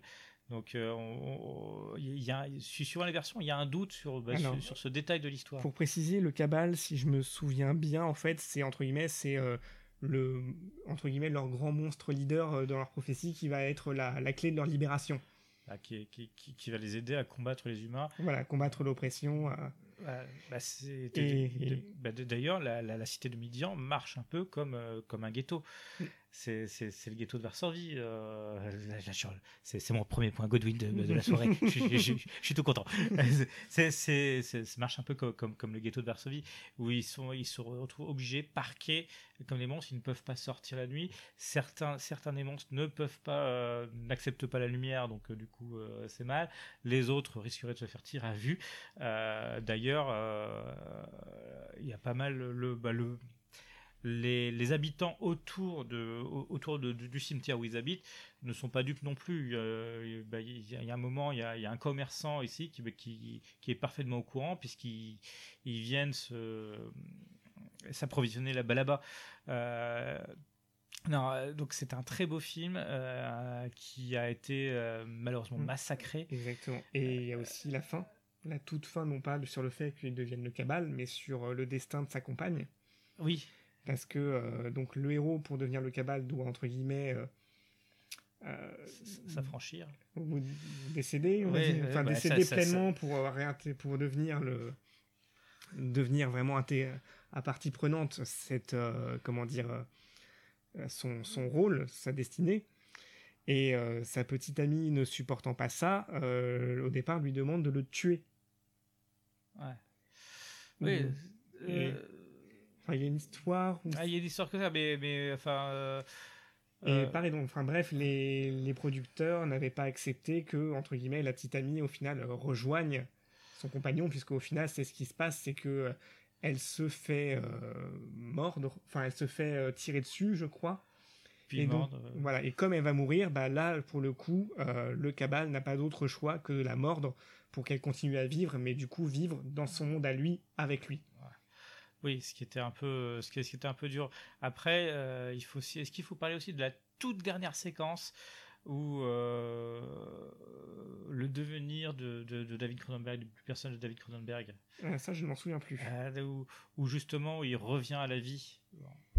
Où- Euh, ça, je m'en souviens plus pour le coup. ou- Ça, remonte là. Voilà, ou du sang, où, en fait, où en fait les producteurs avaient prévu euh, en cas en cas de succès de parce qu'ils ils pensent quand même à ça, hein, même après charcutage, euh, en cas de succès de Bud Field, donc ils avaient prévu de, de faire revenir le docteur à la vie. Et donc il y a une séquence où il est en croix et c'est le prêtre. euh, l'un des prêtres un peu foufou qui, qui qui lui injecte du sang le monstre retrouvé euh, du, du, du centre Baphomet, je crois, euh, qui, qui lui injecte du sang et qui lui remet le cœur en place, ça, et ça crée un nouveau monstre. voilà. Donc, euh, Oui, et donc parce qu'effectivement, on est passé donc de de cette de cette entreprise de libération d'une communauté, bah, à un slasher quoi, à une chasse aux monstres. Bah, c'est pour ça, il me semble donc, il me semble que les, les séquences avec David Cronenberg étaient, étaient beaucoup plus euh, nombreuses après le repasse, après le passage de, du, du monteur que, que, que de ce qui était prévu à la base. Parce que ce qui était prévu à la base, euh, Cronenberg, c'était on était presque au niveau du caméo. Euh, un caméo un peu plus évolué, mais bon, euh, ça, Et- devait pas être un personnage aussi important. Donc tout ça pour dire que au final, à la sortie du film, à Clive Barker, euh, bah, il en a gros sur la patate. On en a gros. On en a gros. Et euh, paradoxalement, ça va aussi être le début euh, d'une aventure euh, un peu particulière. Car il va y avoir des gens qui ont travaillé sur ce film et qui font partie d'une société qui s'appelait Seraphim Film, qui vont se mettre en quête des rushs perdus de Cabal. Car Clive Barker, en fait, a essayé de réclamer, entre guillemets, son droit sur le sur le film, mais grosso modo, euh, la production lui a répondu bah non, tous les autres rushs, euh, ils ont disparu. Ce qui, été faux. Et donc, euh, on a ce groupe de passionnés qui s'est donc comment c'était qui a donc Occupy Milan. Occupy Median du coup qui s'est regroupé sous le nom d'Occupy Median, notamment mené par Russell Sherrington, qui se sont mis en quête partout dans le monde de tous les rushs manquants qui pouvaient exister dans le but de reconstituer une, la version la plus fidèle possible à la vision de Clive Barker. Ça leur a demandé pas mal de boulot. Euh, ça leur a demandé pas mal d'argent aussi parce qu'ils ont retrouvé des rushs en piteux état. Il a fallu les restaurer. Il en manquait, il manquait encore des moments clés jusqu'au moment où je crois ils se sont rendus compte que euh, il y avait une, une caisse pleine de rushs euh, chez Clive Barker? Euh, non, non, non, non. Non. Chez, chez, euh, euh, non, c'était pas chez, bah, chez Seraphim Film, mais c'était. euh, chez euh, Morgan Creek? Ouais, il me semble que c'était Mm. chez, bah, chez, bah, chez Morgan Creek. Et en, en fait, les, bah, les producteurs avaient une caisse complète de, de, de- Voilà. de- des rushs qu'ils qu'ils avaient, qu'ils avaient mis de côté euh, sans rien en faire. Ils étaient parfaitement au. Voilà. Jusqu'au moment en fait où ils y ont vu un intérêt euh, financier. Et où là, Ah. d'un seul coup, euh, ah bah on a retrouvé les rushs. C'est bizarre, ça. C'est étonnant. Donc tout ça pour dire que cette quête en fait est... continue encore actuellement. euh, parce que hum, euh, le- film aujourd'hui, sa durée ne cesse de s'étendre. On est passé de 1h34, la durée initiale, Ouais. à un director's cut de 2 heures, qui est d'abord sorti euh, en 2014 Chez, chez Arrow. chez Arrow. Donc ils ont proposé une édition Blu-ray avec le comment dire le, la version cinéma et la version director's cut. Euh, ils ont fait des tours avec des projections. Il y a eu d'ailleurs euh, une très belle soirée consacrée par euh, Clive, à Clive Barker au PIF, Mhm.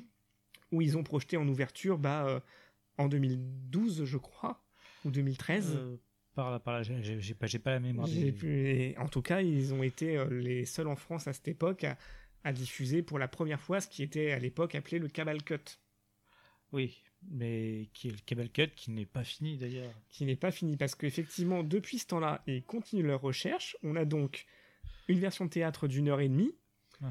une director's cut de deux heures, et on a aussi actuellement un Cabal Cut du coup de deux heures et demie. Et alors là, actuellement, on approcherait un montage qui s'approcherait des trois heures si on réintègre vraiment tout. Ouais. Donc c'est. Mais après, quelle, quelle est la vraie version de Clive Barker? Exactement. Voilà, là, je Euh. pense qu'avec le, au bout d'un moment, si on réintègre tout, je pense qu'il y a même des scènes que Clive Barker avait dû couper. Ouais, donc c'est ça la question. C'est. En tout cas, ouais, le, le Cabal Cut en tant que tel de 2h30 est sorti également chez euh, Seraphim Film, Ouais. a été édité.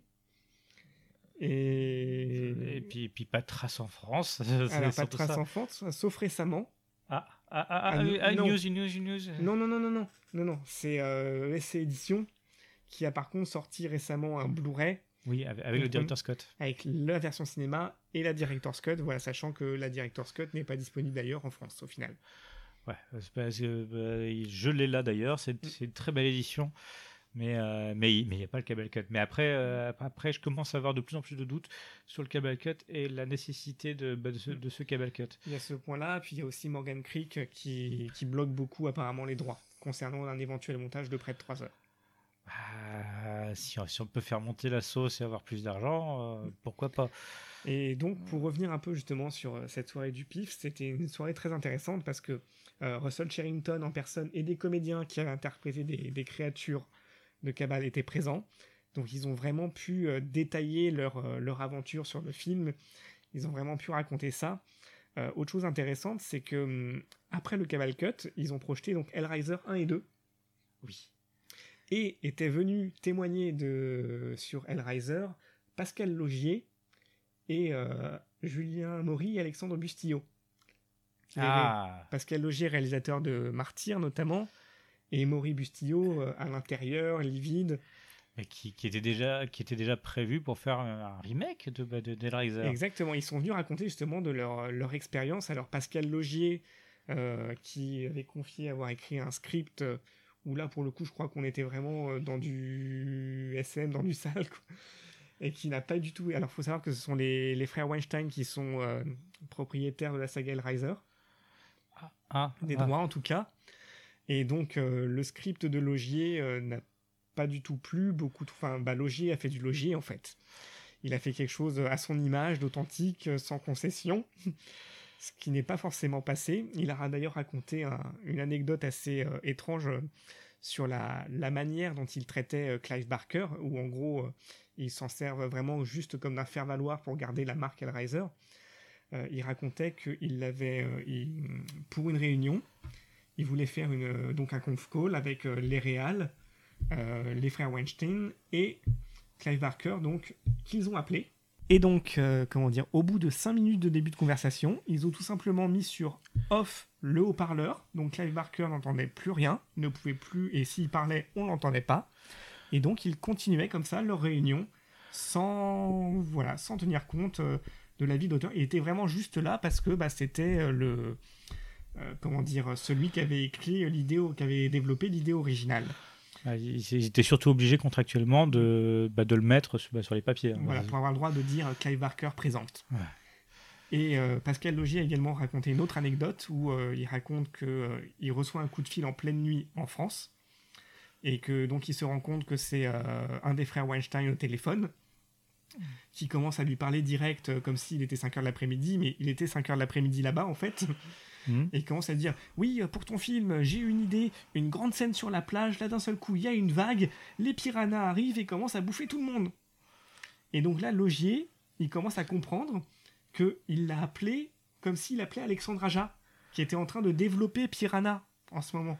C'est génial. Voilà. Et donc euh, Logier lui dit Mais euh, comment dire euh, vous vous êtes trompé, c'est Alexandre Aja qu'il faut contacter à ce sujet. Et donc le Weinstein a répondu Et alors, t'es français, c'est pareil. Ah bah, euh, oh, eh, eh, les- Français, les piranhas, euh, on est très forts. Hein.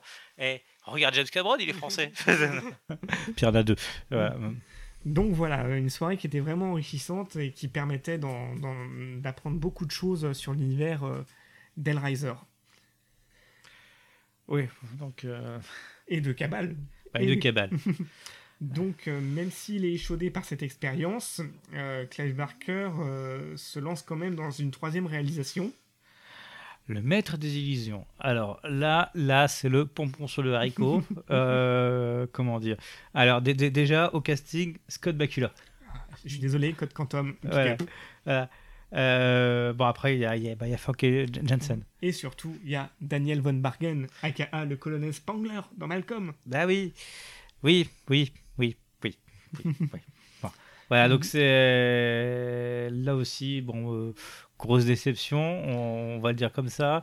Euh, ça reprend euh, l'une de ces, de ces nouvelles parues dans le livre de sang. Euh, donc, hop, j'en profite, j'en profite, t'as mis des notes devant moi.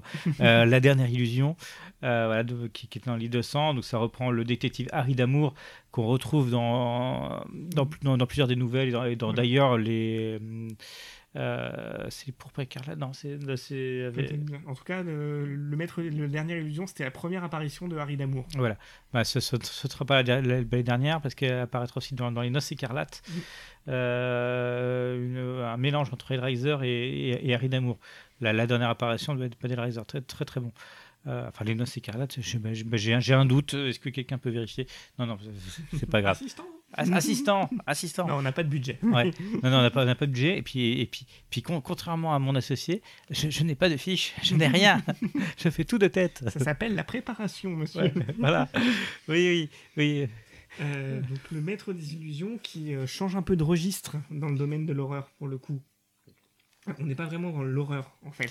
Bah, euh, on est, on est dans le un, un espèce de polar matinée d'horreur sur fond de euh, bah, bah, de, de, de spectacle de magie.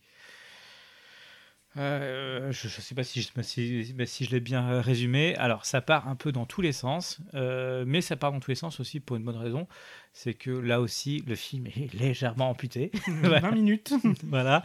Euh, donc, donc, ça peut expliquer certains trous du scénario. Et là, par contre, pas de director's cut. Si. Ah bon? Le chat qui fume. ah, le chat qui fume. Le chat qui... Dit- Voilà. Ah. Le chat qui fume, euh, à qui je, je déclare euh, régulièrement euh, tout mon amour à qui veut l'entendre. Euh, donc un éditeur vidéo qui fait vraiment un travail incroyable et qui donc a sorti une version restaurée de Le Maître des Illusions dans sa version intégrale. Ouais, donc c'est une, une édition que je n'ai pas vue. Alors donc donc vas-y, donc bah, donc Jérémy, qu'est-ce que ça nous apporte de plus? Que- Quelles sont les séquences en plus? Bonne question. Voilà. Non, non. Euh, bah enfin, voilà. Bon, donc- après, je n'ai vu en fait que la version euh, intégrale. Ah, moi, je n'ai vu que la version coupée. on, va, on va- on va devoir se raconter le film et puis, et puis voir à quel moment. Voilà, donc, donc effectivement, donc, il y a- il y a- dans la version que j'ai vue, donc pas, pas la version que Jérémy, Jé- Jérémy va, va, sûrement avoir peut-être un, un autre avis que moi, mais il y a quand même des gros trous dans le scénario, il y a, il y a quand même des gros trous, on ne comprend pas trop. On passe un peu du- bah, bah, bah, du coq à l'âne euh, entre la première séquence euh, où, où on a un petit groupe qui, qui vient chercher un, espèce de démon, enfin de, de maître des illusions. Euh, et après, puis après, on atterrit chez Harry Damour. Comme ça, oui, c'est, ça le truc, ouais. Parce que moi, l'histoire, entre guillemets, que j'ai vue, on commence avec un spectacle d'illusionniste où euh, l'illusionniste en question, Swan, euh, ce- son numéro tourne mal et il meurt. Ah, bah, c'est pas du tout dans l'ordre que, que- que- que j'ai vu. Euh, je crois que suite à ça, il y a un autre meurtre et c'est comme ça que Harry Damour est amené à se pencher sur le, la question. Ah, il- Ou alors c'est euh, c'est Ah assez doux, ça, remonte un peu maintenant. Non, non, parce qu'il parce qu'il est déjà dans la salle. Il a été amené par Frank parce que- euh, pa- parce qu'il avait enquêté avant sur un. Il devait suivre, il devait suivre un, un petit truand dans un, truc de, voyant. Il assiste à un meurtre. Exactement. voilà. Exactement, voilà. J'ai pas eu la version intégrale, mais j'ai eu une version quand même. et donc voilà, il se retrouve donc embarqué dans l'histoire. Enfin, lui qui est plutôt, il est spécialisé dans le paranormal, c'est ça bah, il est spécialisé dans, dans le paranormal. au tout début du film, dans son bureau, on voit des espèces de euh, euh, de jumpscares dégueulasses euh, avec des apparitions de son d'un exorcisme qu'il a fait précédemment. Donc c'est un donc c'est un enquêteur un peu. il fait penser un peu, il fait penser à Constantine. Elle, bah, d'a- d'ailleurs, ce, n'est pas. il alors, c'est. enfin, il, a- fait, il fait penser un peu à Constantine et le Blazer. À ne pas confondre avec Hellraiser, mais Hellblazer, le, le, le, le comics book. Euh, un espèce de détective noir désabusé qui, euh, qui se trouve empêtré dans, dans des affaires d'occultisme et de mysticisme à base de tueurs en série et à base de, à base de crimes très violents. Parce que là aussi, euh, le, le Lord of Illusion, donc le maître des illusions, euh, c'est un polar noir, mais bon, les meurtres sont tellement violents qu'on est dans le film d'horreur. Surtout au final, je crois. Su- Surtout dans le final, ouais, surtout dans le final. Euh, ouais, enfin, même avant. hein. Euh, Après, comment dire Il est quand même. Enfin, même si les effets spéciaux sont bien foutus, etc., on n'est quand même pas non plus à la violence d'Hellraiser. Oui, oui, certes, certes, mais il y a, y y quand même de l'éviscération, il y a de l'hémoglobine, euh, il y a moins que dans Hellraiser. Voilà. Euh, la sexualité est beaucoup moins montrée aussi. Euh, Bah, et surtout, elle est entre guillemets beaucoup plus normée. Frankie Johnson. Oui. Voilà, c'est tout. c'est tout, c'est tout, c'est tout. Non, non, mais voilà. Alors donc là, là aussi, bon bah Clive Barker, grosse, euh, grosse déception. Grosse Gros- désillusion, et donc euh, ce sera le, le point final de sa carrière de réalisateur. Ouais. Un peu euh, dégoûté par tous ces, par toutes ces mauvaises expériences, il, il abandonne la réalisation. Alors c'est, alors c'est pas pour ça qu'il arrête toute, toute accointance avec le cinéma, mais, euh, mais clairement, c'est pas pour lui. Exactement. Euh, comme Hellraiser a eu du succès, cependant, Alors on va, on va revenir un petit peu en arrière. On, on va- on va voilà, pas- parce pas- que là, ce sont les, les, tr- les trois réalisations de Clive Barker, en tout cas les trois longs métrages, si on nommait les, les deux courts. Euh, mais la saga Hellraiser ne s'est pas arrêtée au film réalisé Ah bah par non, Clive Barker. bah non, succès public, vous, vous comprenez bien, on, on, va pas, on va, on va pas laisser mourir. Et en plus, nous sommes dans les années 80 encore. Euh, donc, donc, euh, je- Donc, un an après, ah oui, c'est rapide, dis-moi. Hellraiser 2, Les Écorchés. Ah, voilà, Donc, Hellbound.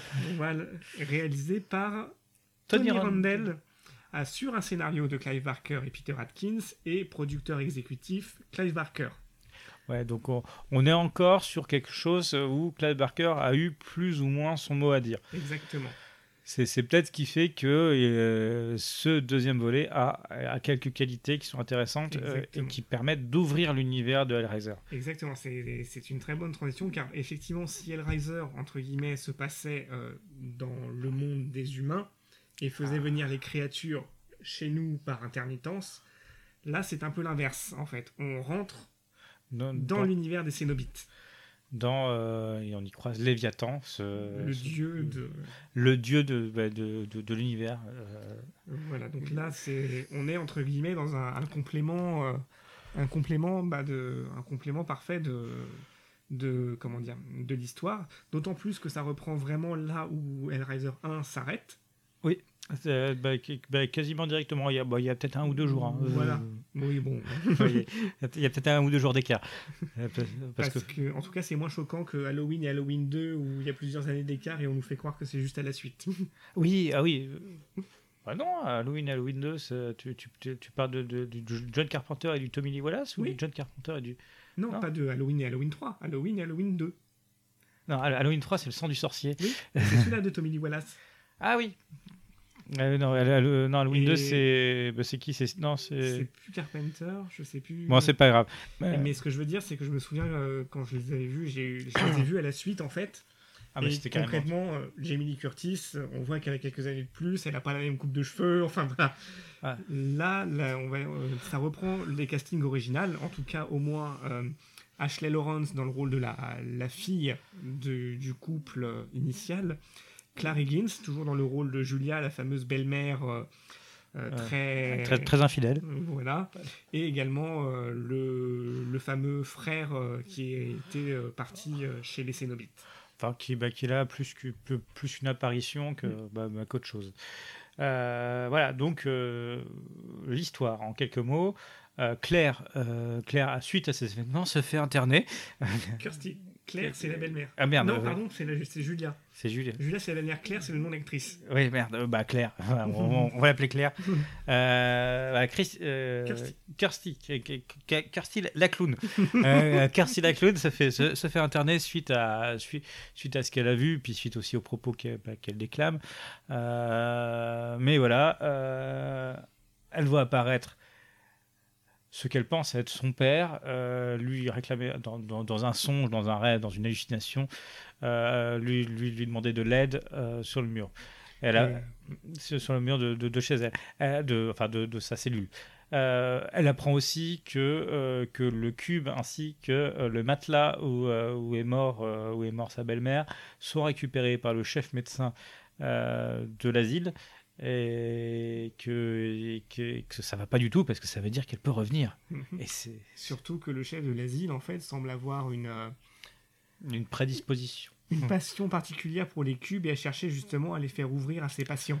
Oui, oui, enfin, il est, il, il est pas net. Il, cherche aussi la postérité, il cherche aussi à. Voilà. Il cherche à pénétrer ce monde et d'ailleurs, euh, il, va, il va utiliser une autiste pour, pour l'ouvrir. C'est dégueulasse. voilà. Euh, voilà, donc euh, Hellraiser 2. Bah, plutôt bon film. Plutôt bon Plus- film. bah, plutôt bon film. Bah, bonne suite. Complément qui boucle ses arcs pour le coup. Bah, et, bah, qui permet, ouais. Puis qui, comme j'ai dit, qui permet d'ouvrir bah, l'univers. On en apprend un peu plus euh, sur les, bah, sur les, sur les Cenobites. Euh, donc toujours joué par Doug Bradley d'ailleurs, bah, d'ailleurs, bah, Voilà, Pinhead. En tout cas, Pinhead. Euh, en tout cas Pinhead, euh, je, bah, je crois, je, je crois qu'ils gardent tous leur rôle sauf la femme euh, qui n'est plus la même. C'est c'est plus, c'est plus la même Cenobite. D'accord. C'est c'est un autre, euh, c'est une autre actrice que, bah, qui la joue. Non, mais c'est. non, non, non, mais bah, bah, plutôt bon film. On se retrouve, euh, donc on, on apprend que, c'était des, que les Cenobites étaient des êtres humains avant qui ont réussi à ouvrir la boîte. Euh, on apprend un peu plus sur le personnage de, bah, de Pinhead qui était un colonel avant. Mm. Euh, c'était le colonel Spencer, c'est ça? Non, c'est le colonel Rayel. Euh, il a été puni pour toute la musique de merde. Ah non, mais arrête. non, je rigole. En fait, c'était le colonel Moutarde dans la chambre. Ah C'est pas. cette blague. Voilà, donc, euh, donc on apprend un peu plus sur le bah, bah, bah, sur ces personnages. Euh, bon, bah, spoiler alerte, euh, Ju- Julia revient. Voilà. Julia revient, Julia revient, Julia revient parmi les tiens. Ah, cette fin de podcast va être difficile, je te le dis. Il y en a encore beaucoup. Ah oui, oui, il y en a encore beaucoup à parler. Et, et nous sommes, à, à là, sur, bah, sur mon compteur, il est 1h25, mais il va, il va- il va y avoir, il va y avoir une ou deux minutes en moins.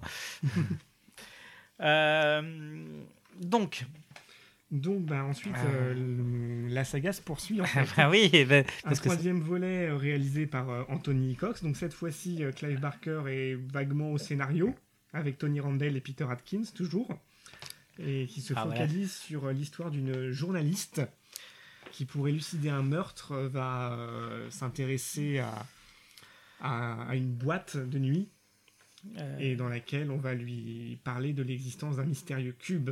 Ah, oh, Voilà, mais, mais, le- mais de quel cube s'agit-il? Exactement. Est-ce que Ah. c'est la- le, le cube de Knorr?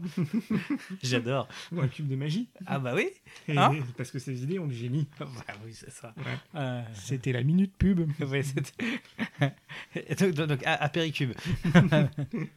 Et donc, euh, oui, parce qu'il faut citer plusieurs marques. Ouais. Ouais, c'est- sinon, euh, Babybel, euh, S-Cube. Ah, ça marche pas? C'est pas une marque? Merde, désolé. Et donc, euh, comment dire, donc voilà, le patron de la boîte, entre guillemets, est un collectionneur euh, d'art qui, mais d'art un peu, euh, comment dire, euh, Ah, gothique, glauque. ah, c'est de, c'est de, bah, de l'art malsain. C'est, Mm. c'est, les mêmes qui. Alors, alors bah, bah, comment décrire les œuvres On est face à. C'est une espèce de colonne dans laquelle s'extirpent Oui. des, des corps, entre guillemets, figés. Ben, on, on est face à quelqu'un qui est perturbé. Ouais. Voilà. Et qui, en fait, bah, va réactiver cette fameuse colonne qui contient, en fait, euh, Ma pinède. Pinhead. Et euh, pareil, qui va devoir euh, ramener des, des victimes du sang pour libérer cette personne, euh, enfin pour lui faire sortir Pinhead euh, de sa. Bah, D'ailleurs, euh, non sans leur avoir fait l'amour avant. Mm. Voilà. Et bah, Oui. le, le plan nichon dont je vous parlais, c'est à ce moment-là que, c'est à ce moment-là que, la- que ça, ça part en sucette. Ah, C'est à ce moment-là que la- bon. Et donc voilà, ça c'est Hellraiser 3 Hell on Earth. Ah, donc, bah, qui se passe en 1900, ça sort en 92. Et donc c'est réalisé par Anthony Hickox, à qui on doit notamment les Waxwork. Oui, euh, bah, qui, est, qui, est, qui est pas un, c'est- qui est pas un mauvais faiseur. hein. C'est un, un petit artisan de la série B qui, est, bah, qui, qui, bah, qui connaît son travail. Sauf que le problème, c'est qu'on sent que là, euh, même si on peut pas dire qu'il est mauvais, le, le Oui. 3, on peut pas dire qu'il est mauvais parce que euh, on, y, on y apprend certaines choses. Euh, le colonel Spencer Pinhead a un rôle important. Euh, Il y, a, il y a une forme de d'anti-guerre, bah, d'antimilitarisme qui est très intéressant. Euh, Il y, a des- il y, a, il y a plusieurs niveaux de lecture qui bon, qui sont pas bien formés, mais qui se laissent voir. Euh, c'est plutôt bien filmé, mais on sent vraiment qu'on est sur la fin de la saga. Et on commence à tirer un peu sur les cordes en fait pour rattacher l'histoire à la saga Hellraiser. Ouais. Ah, bah là, là, là, Mais ça reste un- une série B très honnête. non, on, bah, on, on parlait de, de, de- de problèmes de directeur Scott, etc. Personnellement, j'ai vu la version cinéma, j'ai vu la, la version directeur Scott. Euh, les petits passages qui euh, en moins n'apportent rien. C'est Oui, c'est euh, je descends l'escalier, je marche Ouais. dans le couloir. euh, c'est ça. Mm. C'est il y a- bon, c'est pas grave. Voilà, en tout cas, c'est le premier film, entre guillemets, où euh, Pinel, bon, reste encore, enfin, c'est le dernier film où Pinel reste assez présent, non, pas très présent, mais où, euh, Ah. voilà, où l'empreinte de Clive Barker commence à, à s'effacer, même s'il est encore un peu au scénario. Et donc, après, Ah bah après on va après, ça part en couille. Après, mais, mais, mais, mais déjà, déjà, ça commence mal parce que tous les autres précédents films étaient plutôt rapprochés dans le temps. hein, euh, 87, 90, 92, 87, 88, 88, 92. Là, c'est carrément 96. 4 ans plus tard, Euh, Hellraiser Bloodline. réalisé par Kevin Yeager et Joe Chappelle. Ah, alors, alors, alors, Kevin Yeager. euh, bah, Kevin Disons Yeager. que, Eh, en guise d'introduction, à partir de ce film-là, Clive Barker ne voulait plus voir son nom associé à la saga cinématographique. Et, et a raison. A raison. et a raison. On peut pas l'envoyer parce que euh, même les. euh, euh, même le, le- bah, les co-réalisateurs euh, ont, ont signé sous le pseudonyme d'Alan d'Alan Alan Smithy, qui, qui, en fait, quand, quand vous connaissez un peu le milieu du cinéma, veut tout dire. C'est- C'est-à-dire, Alan Smithy, c'est le prête-nom de tous les réalisateurs qui ne veulent pas, euh, qui ne veulent pas que leur nom soit associé au film. Donc, il y a deux, il y a deux co-réalisateurs, c'est Kevin Yeager. Donc, Kevin Yeager, qui est un très bon artisan prosthétique, qui a, qui a fait des effets spéciaux qui étaient très. ah merde, je, je- bah, bah, bah, bah, bah, j'ai plus son nom en tête. Et il y a le tâcheron, parce qu'il n'y a pas d'autre mot. Joe Chappelle, c'est un tâcheron. C'est le tâcheron responsable de Halloween 6. la malédiction de, euh, voilà, la, la- la- la malédiction de Michael Myers. Euh, déjà, ça part mal. Déjà, ça commence dans l'espace, en genre euh, 2000, au 22e siècle. Oui, mais ça, ça, ça c'est pourquoi pas? Pourquoi, pourquoi pas, pas partir dans l'espace. Mais après, euh, pourquoi totalement la mort de décider, les ba- ba- ba- valider en cours de route? Parce que on commence dans l'espace. Ensuite, on retourne à la Renaissance. Oui, c'est ça? On, on retourne à la En Renaissance. fait, on y découvre les origines du cube. Ah, Paul Merchant. Si je me souviens. Le marchand. Ah, le marchand? Oui. Ah bon. bah, Bon, bah, désolé, j'ai pas de notes. Paul Merchant, un scientifique qui. euh, Alors, Paul Merchant, c'est la boîte, euh, c'est dans le futur. Ah, Et en fait, dans le passé, c'est la lignée Le Marchand. ah, bon, ok. Bon, bah, je- c'est devenu Paul Merchant après. Merchant. Paul Merchant. Brésil. Brésil. Euh, Mais ça, c'était sans les notes. ah, Ça, c'était sans les notes Oui. Ah, merci. Euh, donc, Paul, Merchant, donc, euh, qui, qui, est- qui est dans sa station spatiale, la Terre est totalement désolée en bas, qui, qui cherche à libérer un démon euh, dans la station spatiale pour le, com- pour le combattre, ou pour, Oui. on sait, on sait pas trop. euh, pour- pour- pourquoi libérer un démon C'est une question. Euh, alors, que la cube dans- le cube dans le soleil, ça pourrait être très bien. Ça pourrait très, très bien faire l'affaire. Euh, on, on a fait tellement pire. Donc, bah, qui, qui se retrouve à raconter l'histoire de la boîte. Exactement, parce qu'il se fait arrêter. Ah, Il se fait arrêter au moment après avoir ouvert la boîte et se, le démon. Il se fait arrêter par le- les autres gens de la, la station spatiale pour trahison. Ah ouais, eh oui. Et, et le problème, c'est qu'il se fait arrêter après avoir ouvert la. après. Exactement. après.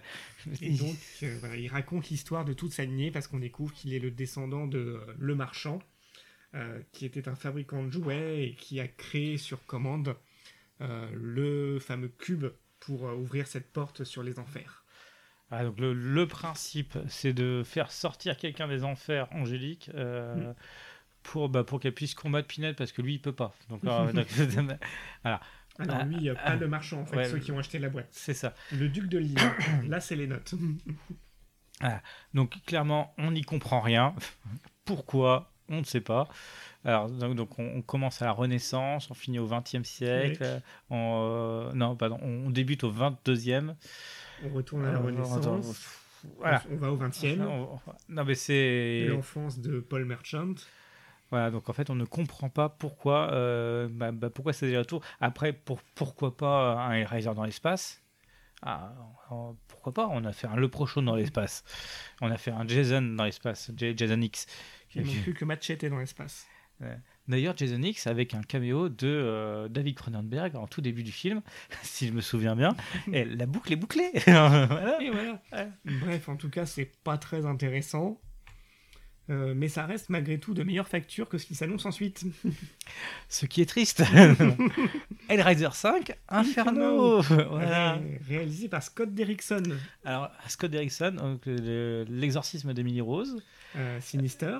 Euh, c'est pas lui, euh, le jour où la Terre s'arrêta, le remake Si. avec Reeves Voilà. Oh. Et c'est aussi euh, Doctor Strange pour Marvel. Voilà. Bon, euh, donc à boire et à manger. Voilà. Mais on y retrouve Craig Schaeffer, voilà, bah, qui interprétait Boone dans Cabal. voilà. Rebouclage de boucle. Euh, non, mais on, on- on est très très bon. Et donc dans, dans cet inferno, Bah, c'est un, un détective Alors. corrompu. euh, Alors, ce qui- alors, ce qu'il faut savoir, c'est que là, à partir de là, on, on a, on arrive au script où, euh, où les, les producteurs prennent un script d'horreur, euh, au- pas forcément au hasard, et puis bon, ils aimeraient bien le faire, donc euh, du coup, ils rajoutent les cénobites dedans. Donc, donc, donc on, on arrive à des films où, euh, où l'importance du cube, euh, voire des cénobites, n'est pas hyper claire, ou arrive dans les cinq dernières minutes, ou, euh, ou juste une séquence à un moment. Ce qu'il faut préciser, en fait, c'est que pour garder les droits de la franchise, euh, c'était Dimension et euh, Miramax, du coup, les, les sociétés des Weinstein, sont obligés de produire par euh, certaines périodes un film pour pouvoir renouveler les droits. Sinon, ils perdent les droits et à partir de là, quelqu'un d'autre peut reprendre la saga. Donc, ils gardent les droits comme ça, en fait, en faisant, euh, voilà, euh, à des années de plus en plus espacées, euh, bah, des films qui pourraient tout à fait être des films complètement indépendants et qui n'ont rien à voir avec ça, et auxquels ils rajoutent juste ce qu'il faut pour dire ah bah c'est du Hellraiser. Donc, on, on arrive à des films qui ont que euh, parfois 20 minutes de... et encore et encore beaucoup Et moins. encore. Et, en- et encore parce qu'il me semble que c'est beaucoup moins. Et Euh, et donc voilà donc, donc cet inferno en fait partie. Euh, fait partie. Autre preuve aussi, c'est que là où les trois premiers films avaient une durée d'au moins entre 1h30 et 2h, ouais. là on est à, à partir de là, tous les films de la saga vont faire moins d'une heure trente. Bah, quasi 1h10 hein, 1h17 Cer- pour certains, certains. ouais, certains jusqu'à eu seulement 1h17, oui. Ouais. Et là en plus, c'est aussi le début euh, d'un espèce de gimmick qu'on va retrouver euh, dans plein d'épisodes qui suivent. Le fameux, euh, comment dire, il est dans une situation périlleuse, le meurtre, et au moment où ça tranche, oh, je me réveille, que s'est-il passé? Oui, mais c'était un gimmick qui était présent aussi dans pas mal de films. hein, donc, euh, où, histoire de sortir, le, euh, il n'y a, il plus d'idées. donc voilà. Et comme il faut justifier entre guillemets le statut de film d'horreur, bah on fout une scène gore qui n'a rien à foutre là, et puis boum, ah bah je me réveille, et puis là, ah bah mince alors, c'était prémonitoire. Voilà, comme ça, ça permet de la faire deux fois. voilà. Et donc voilà, euh, Hellraiser 5 qui est une espèce de boucle au final euh, où il se découvre que c'est. En fait, il découvre qu'il mène une enquête sur lui, Oui, que c'est lui le meurtrier et que. Ah bah après, avec une injonction de la boîte qui est, qui, qui- qui- qui est très mauvaise d'ailleurs. euh, euh, pourquoi D'ailleurs, je me, moi, moi, je, me- Oui. je me, moi, je me souviens surtout d'une séquence vidéo euh, où ce qui se passe sur la caméra vidéo, c'était un prémonitoire vis-à-vis de, du projet Blair Witch 2. Excellent film. Voilà. Du projet Blair Witch 2 où ce qui se passait sur la sur la sur l'écran de la vidéo et pas la- du tout la même chose qui se passe dans, dans, dans la réalité. Euh, T'as deux trois petites idées comme ça qui pourraient être intéressantes, mais dans mais dans un truc qui est totalement nul et nauséabond. Mm. Euh, je, suis, je, suis, je suis désolé, moi, si c'est pour faire des films comme ça, mm, non. Ça Et- s'arrange pas avec la suite. À de ça, on termine chez les frères Scott. Dans sa carrière d'acteur. ah oui, c'est triste. Alors, Ah, Hellraiser, Hellseeker. Euh, euh, réalisé par Rick Botta lui en aussi. 2002. Lui aussi, Rick Botta, qui est un très grand prothésiste, euh, euh, qui, bah, qui a fait énormément d'effets spéciaux. Mm. Euh, alors là aussi, Alors là, il y a une tentative très maladroite de rattacher ça avec l'histoire originale d'Hellraiser. en, puisque- en- en faisant revenir Ashley Lawrence dans, dans le rôle de, de, de, de- de- enfin Kirsty. Mm. Christy. Kirsty, là ils ont écrit Christy, qui- mais c'est Kirsty en fait, C'est c'est Kirsty. Euh, qui est mariée à un espèce de comptable. ouais, mais si je me souviens bien, elle meurt très vite. Elle meurt très vite, mais elle revient à la fin. Ouais. Parce Euh, que bon, Parce que c'était un rêve. effectivement, le, le twist, c'est que elle n'est pas morte. Voilà. Là là.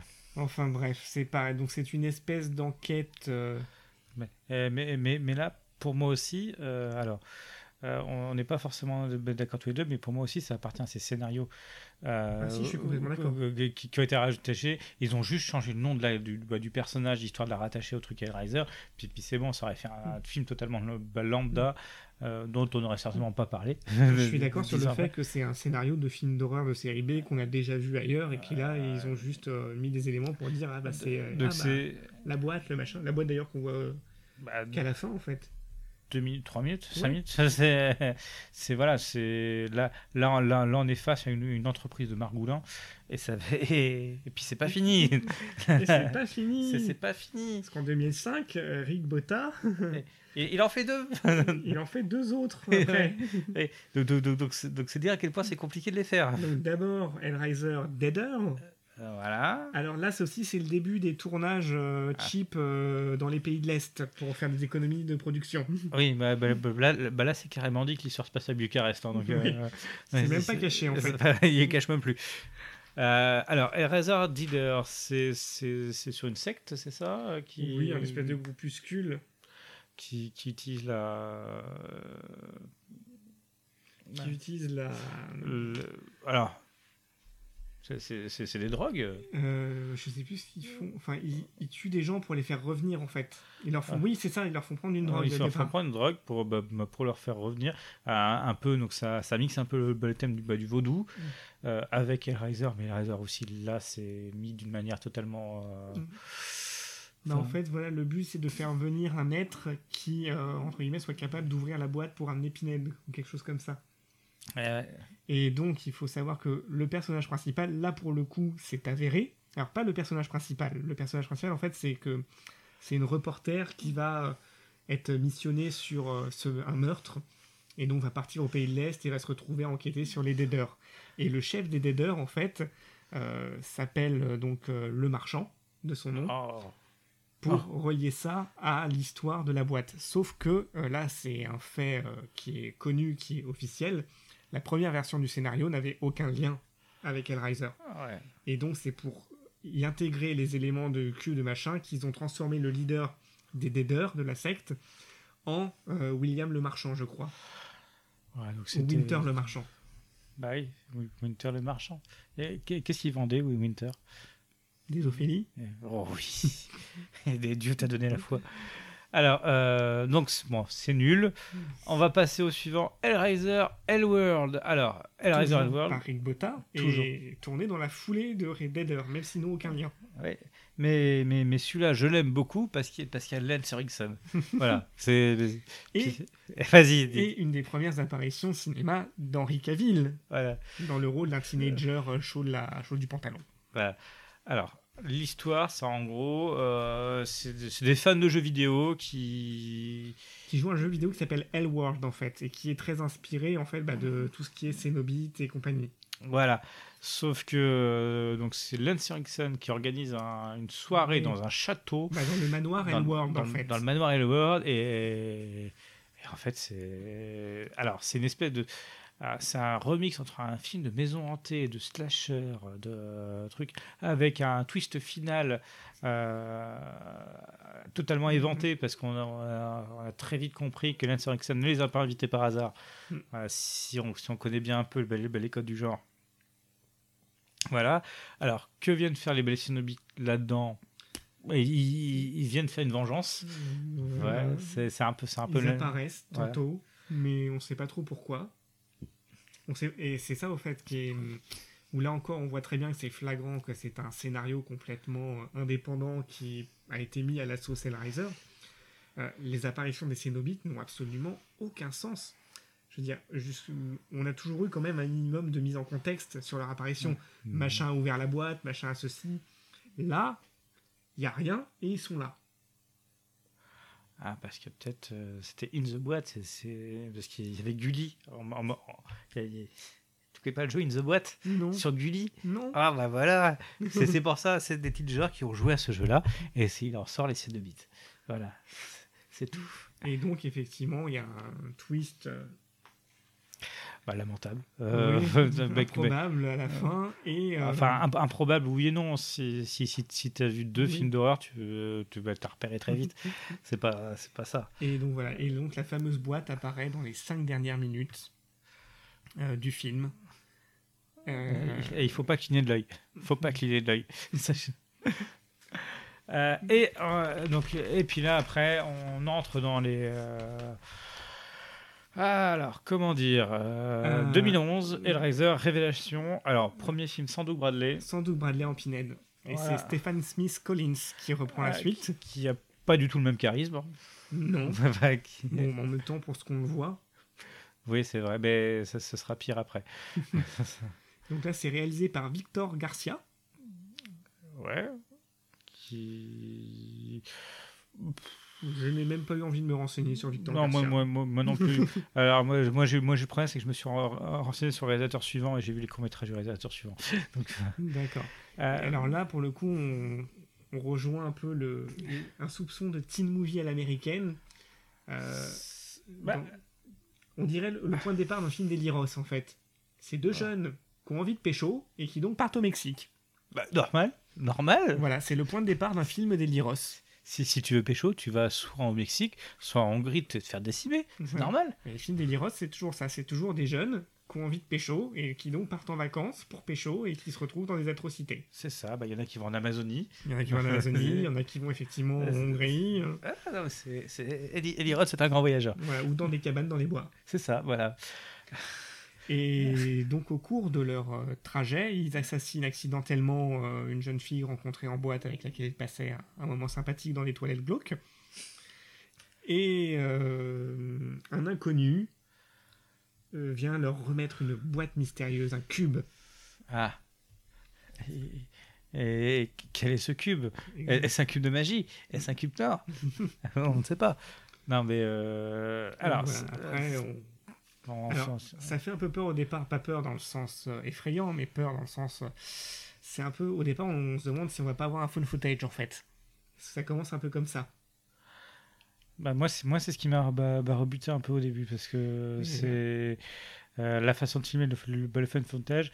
Le fun footage, ça peut être très bien fait, mais il faut avoir un bon réal. Mm. Et là, apparemment, c'était pas le cas. Mm. Euh, Et en fait, après, on découvre que c'est la famille des deux jeunes qui, entre guillemets, a retrouvé la caméra du, de l'enfant, mais que l'enfant et les enfants sont portés disparus. Ah. Il Voilà. faut appeler Jacques Pradel, c'est tout. c'est tout. Après, il y a des idées comme ça. euh, Voilà, donc bon. euh, ce qui est triste à dire, c'est qu'il n'est pas si mauvais. Bah, en Ouais. fait, par rapport au précédent, c'est celui qui respecte le plus l'esprit de la saga. Enfin, de, si tant est qu'on puisse parler de respect à ce niveau-là, mais Bah là, on n'est plus dans le respect. Là, ça fait, ça fait cinq épisodes qu'on n'est plus dans le respect. Soyons honnêtes. Blablabla.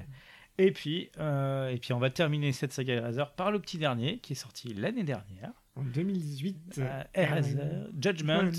réalisé par Gary Tunnicliffe. Voilà, qui est un, qui est, qui est, qui est un fan à la base de d'Eraser. Bah, il a fait en fait les effets spéciaux, je crois, de Euh, tous les épisodes depuis le 4. Oui, puis il a, surtout, il a aussi réalisé euh, deux courts-métrages. Euh, je crois que c'est Genesis, Hellraiser, Hellraiser euh, Deader, Winter's Lament. Euh, deux courts-métrages disponibles sur YouTube. Il y en a un qui fait 20 minutes et l'autre 30 une demi-heure. Euh, qui, qui ont la particularité d'avoir Paul P. Taylor déjà dans les. Euh, alors, le nouvel interprète d'Apinhead, D'accord. Paul P. Taylor, Il est laid dans ce film d'ailleurs, qui, qui Hmm? Qui est aussi Pinhead dans ce film. Ouais, qui, bah, qui est Pinhead dans ce film. En fait, il, est- il a, repris son équipe. hein. Euh, bon, alors, euh, les courts-métrages n'étaient pas terribles. C'est des courts-métrages étudiants comme, euh, comme, je, comme, comme personnellement j'en ai déjà fait. Euh, C'est-à-dire sans moyens, sans rien et, euh, et mal filmé. Mais le film l'est tout autant. Est-ce que, tu- est-ce que tu as quelque chose à sauver à ce film? Pas grand chose, non, c'était pas très passionnant. Euh, Euh, on est encore sur une enquête policière. euh, Enfin, ils aiment bien relier ça à des enquêtes policières, visiblement. Ah, ah, si, si, si, il y a quelque chose à sauver quand même dans le film. Heather Langenkamp. Heather Langenkamp. Comme dans Desperate Housewife. Heather Langenkamp. Ah, j'avais compris Bande de Camp. Non, Heather... Bah, je sais, je sais qu'il se fait tard et je commence un peu à bafouiller, mais quand même. Heather Langenkamp, qui, qui est une grande actrice, euh, euh, qui a joué dans la saga. euh, merde. Je l'ai dit en début de podcast. La saga Freddy. Ah, Euh, oui, je crois que c'est elle. Voilà, donc, mais clairement, non. Non, c'est peut-être la suite de trop. Bah, après, à ce niveau-là, est-ce que c'est vraiment une suite? Bah non, c'est pas une suite, c'est juste un nouvel euh, opus dans la franchise. Et comme on l'a dit tout à l'heure, en fait, c'est purement fait pour euh, garder les droits. Ouais, donc ça. C'est le seul intérêt, je veux dire, c'est leur seul, c'est de garder le nom Hellraiser en fait. Bref, euh, bah, Ouais. une saga qui avait très bien commencé, et puis voilà. et qui, qui- qui creuse, qui creuse de plus en plus au fur des années. Alors, est-ce qu'on va bientôt, euh, est-ce qu'on aura bientôt un nouvel épisode dans 5-6 ans euh, Voilà, ou bah, Est-ce que il y a eu un projet, je crois, de reboot, de remake par Clive Barker lui-même qui est tombé à l'eau? Oui, il y a eu un projet de série aussi à un moment. Ils- Euh, Ils en ont parlé. Ça, je Euh, si, pas lu. si, tiens. si, si, il y, a eu un- il y a eu un projet de série. Mais bon, ça s'est tombé à l'eau. voilà. Euh, Non, mais de toute façon, El- Hellraiser, El- Hellraiser n'est pas prêt de, pas de, de mourir. Parce que c'est une belle poule, une belle poule aux odeurs. aux odeurs. Une poule d'or qui aujourd'hui ne sort qu'en vidéo, quoi. Oui, mais ça rapporte suffisamment pour, ma- pour, pour financer le film suivant. Donc, euh, Mm. bon. Euh, et puis de toute façon, le Hellraiser Judgment qui est sorti en 2018, je crois pas qu'il soit disponible en France actuellement. Mm. Enfin, euh, pas, pas, de, pas de manière légale. Mm. Euh, Donc voilà, donc tout ça c'était pour être un peu euh, exhaustif euh, sur euh, l'exploitation qu'il avait faite de l'œuvre de, de Clive Barker. Alors on va parler de choses, alors pas forcément meilleures, mais en tout cas ça va être un peu plus drôle maintenant. Oh, alors meilleur. Alors, alors meilleur, le premier film dont on va parler. Donc, donc là, on est parti sur, la, sur, la, Alors. sur, sur une autre partie de carrière. De Clive Barker. ce sont les adaptations euh, de, ces, de romans. Voilà, ainsi que ses productions et les œuvres dont il est scénariste. Alors, On va faire un petit retour en arrière, en l'an 85. en l'an 1985, parce que euh, avant de faire soi-même ses propres films, en fait, Clive Barker a eu une double expérience cinématographique euh, bah, qu'il a encore là tellement échaudé que c'est la raison pour laquelle il a décidé de se charger lui-même de ses adaptations au cinéma. Et ces deux films, on va commencer par 85, Transmutation, par Georges Pavlou. Alors, Euh, c'est un scénario de Clive Barker qui lui est demandé en fait. oui, euh, c'est un scénario qui lui est demandé, euh, qui va faire penser très fortement à Cabal d'ailleurs. Alors, grosso modo, l'histoire, ça nous parle de euh, d'une fille qui est protégée, qui est kidnappée par des monstres sous la ville. Euh, c'est une fille qui est protégée par, euh, enfin, qui, sécrète un anticorps une drogue que les monstres s'infectent. En fait, les monstres sont créés par un savant fou. C'est décousu comme ça, mais le film l'est tout autant. Euh, voilà, donc euh, il y a des couleurs criardes, c'est pas très bien fait, il n'y a pas beaucoup de budget. Euh, on retrouve cette, cet amour des monstres, on, on retrouve cet amour de, des, bah, des drogues. voilà. Euh, non, que dire de plus? On, on- Bah, que dire de plus? Bah, Tout simplement que donc, ça, à la base c'est adapté d'un scénario de Clive Barker qu'il a fait qui s'appelait Underworld. Voilà, bah, d'ailleurs c'est le titre, euh, c'est le titre anglais, non, non, voilà. Exactement. Et sauf que le, fi- le scénario a été réécrit sans qu'il soit impliqué ou prévenu. Ah, ce qui est un peu dommage. Euh, Donc voilà, c'est une première confrontation avec le monde du cinéma euh, professionnel pour Clive Barker. Et une première déception, parce qu'on peut pas dire non plus que le réal soit extraordinaire, bah, pas, du, bah, pas du tout, et ça, ça, ça se vérifiera par la suite. euh, parce que c'est ce même Georges Pavlou qui va cette fois-ci adapter à Ah. l'écran, en tout cas, une nouvelle de Clive Barker, Warhead Rex. Le monstre de la lande. Alors, euh, si, si je ne dis pas de bêtises, euh, entre les deux, euh, Clive Barker a vu Transmutation. Euh, il avait émis des petits doutes sur l'adaptation de Drogue Alex, mais on lui a promis d'y mettre un peu plus de budget, un peu plus de soin. Alors, ça ne fut pas réellement le cas. Euh, alors, Drake se passe dans la campagne anglaise euh, où euh, un monstre est, est déterré, on va dire ça comme ça. Enfin, il, est- Oui, il- j'ai- bah, il sort de terre, il y a une longue colonne. Voilà, on- un, un groupe de fermiers ouvre accidentellement son tombeau. accidentellement, on ne sait pas, parce que on ne comprend pas pourquoi ils ouvrent le tombeau non plus. Ouais. parce que- parce qu'en fait, il y a, il y a un champ avec une colonne en plein milieu du champ. Et on, voit- et on voit un groupe de fermiers qui essaye avec une pelleteuse de, de, bah, de l'ouvrir. C'est magnifique. mais, mais pourquoi? Pourquoi? Ça, ça, ça- ça- ça fait plus de 300 ans que le, le, que le bestiau est là. Et pourquoi maintenant? En tout cas, voilà, bah, du coup, c'est con, il nous réveille une divinité païenne. Voilà. euh, bah, bah, bah, quand, bah, quand on, quand on vous dit qu'il ne faut pas réveiller bah, le, bah, le païen qui dort. Euh, alors, c'est c'est pas très bien, c'est c'est c'est pas joli. La Euh, créature est un peu grotesque. Ouais, ça fait un peu gloumout. Mm. Elle pousse, elle pousse de grands cris. Il y a, il y a- il y a pas mal de gore quand même. Oui. C'est- c'est- Et un enfant qui meurt. a un enfant qui, oui, c'est ce qui est, ce qui est, ce qui est, ce qui est magique. Mais d'ailleurs, on, le pleure pas beaucoup hein, si c'est cet enfant qui meurt. Euh, la photo est dégueulasse. Mm. Euh, le, le scénario est bordélique. Euh, Il n'y a pas grand chose à sauver. Euh, non, non, non, c'est on, est presque, on est presque en face d'un nanar d'ailleurs. On est, oui, mais on- le c'est même pas suffisamment fun pour être un nanar, quoi. alors, on a la limite du nanar navet. Mm. ah, on s'amuse un petit peu, mais bon, Mm. Pas. Mais oui, et puis bah, c'est un peu. c'est- un peu court, jeune homme. On pouvait dire, con. oh Dieu, ben, des choses sont ça. Oui, c'est un peu con-con. C'est un peu con-con, et donc voilà, bon, évidemment, à la fin, il terrasse le monstre, mais évidemment, évidemment, Ah, bah, c'est pas fini. le jumpscare final pour dire « Et non, je ressors Bah, bah oui. Bah, C'était c'était trop facile. !» Donc voilà, ces deux expériences, en fait, vont pas mal échauder euh, Clive Barker, qui, après, bah, sur les conseils euh, de proches, euh, va décider de se mettre lui-même euh, à la tâche de ses romans. de ces romans. Donc ensuite, bah, ensuite donc, il va réaliser Riser et euh, il va euh, scénariser l'une autre de ses adaptations, The, The Forbidden, qui est le Candyman. Et puis là, on est carrément sur un autre level de film. Exactement. Je t'attends, je continue. Parce que là, effectivement, en 1992 euh, sort un excellent film d'horreur et peut-être la meilleure adaptation euh, de Clive Barker sur le grand écran. En tout cas, pas de ses mains. Euh, voilà, concrètement, s'il y a deux films emblématiques à retenir de Clive Barker, c'est Hellraiser et Candyman. Candyman, c'est donc réalisé par Bernard Rose, qui avait notamment fait Paper House C'est ça, bah, excellent film. euh, bah, sur bah, l'enfance. que je vous conseille à tous. Mm. Alors que bah, Candyman, c'est quoi? C'est bah, une légende urbaine.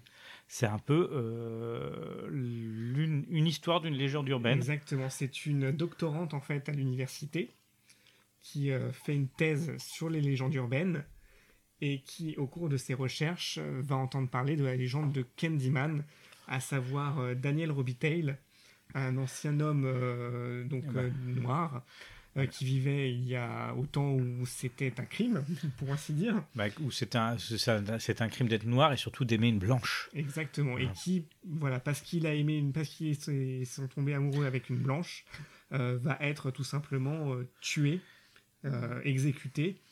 Et donc, il va, euh, entre guillemets, euh, toute cette rage, en fait, va le transformer en légende urbaine, qui fait que quand on prononce le nom de Candyman cinq fois devant un miroir, il revient et assassine, euh, bah, et commet un, une rampe, Euh, un rampage, quoi. Bah, c'est ça, non, c'est. euh, mais, mais là, on a affaire à, on a, on a affaire à un bon, à, à un authentique bon film, parce que Exactement. là, parce que là, on a, on a Déjà, on a un vrai réal à la barre.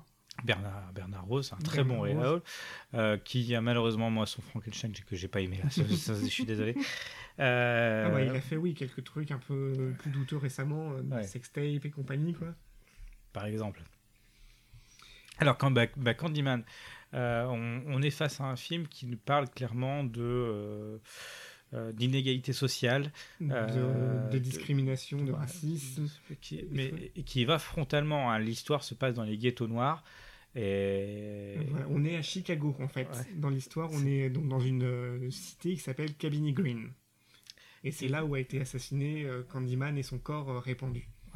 Et, et d'ailleurs, c'est devenu un ghetto et c'est ça a été tourné dans un vrai ghetto, Mm. sur les lieux mêmes, euh, sur les lieux mêmes de, de l'histoire, ce qui n'a pas, ce qui, ce qui était un petit peu dangereux d'a- bah, d'ailleurs euh, bah, pour l'équipe, euh, pour l'équipe de tournage parce qu'il y avait des, il y avait des vrais dangers à y aller.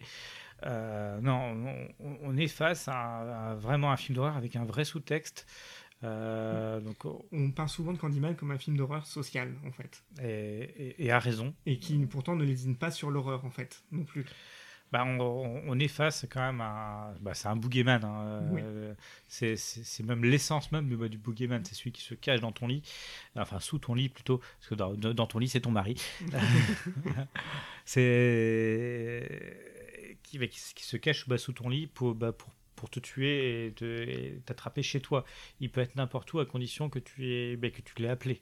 Exactement. Et évidemment, parce qu'il faut bien euh, que le film il, il- il se déroule, bah, notre euh, thésarde, bah, va l'appeler. elle va entendre la légende et elle va l'appeler. voilà. Et donc voilà, ce qui est vraiment bien aussi, c'est que ce film n'apporte pas de, comment dire, de réponse forcément claire. Je veux dire, il y a toute une ambiguïté qui est entretenue entre, euh, évidemment, euh, la police la suspecte des meurtres du Candyman et toutes les, les situations qu'on voit, on les voit, on va dire, en réel de son point de vue. Donc on voit Ouais. apparaître le boogeyman et tout ce qui se passe autour, par contre, entretient doute sur la réalité de tout ça. Ouais, est-ce que, est-ce que ça s'est réellement passé ou est-ce qu'elle, l'a imaginé? Et ou est-ce que c'est elle qui est simplement devenue un peu euh, folle et le doute subsiste vraiment jusqu'au bout? Oui, parce que en, plus le personnage du, bah, du, du Boogeyman, il est assez ambivalent parce que est-ce que c'est réellement un méchant? Euh, la- tout- bah, tout- bah, toute la question va, va être posée tout au long du film parce qu'après tout, il a, il, a, il a quand même des raisons d'être, bah, énervé. Il- C'est avant tout une victime en fait. Il a été victime parce qu'il a été, euh, on lui a coupé une main. On euh, a il- coupé une main et on l'a enduit de miel Euh, pour peu- que les abeilles viennent le.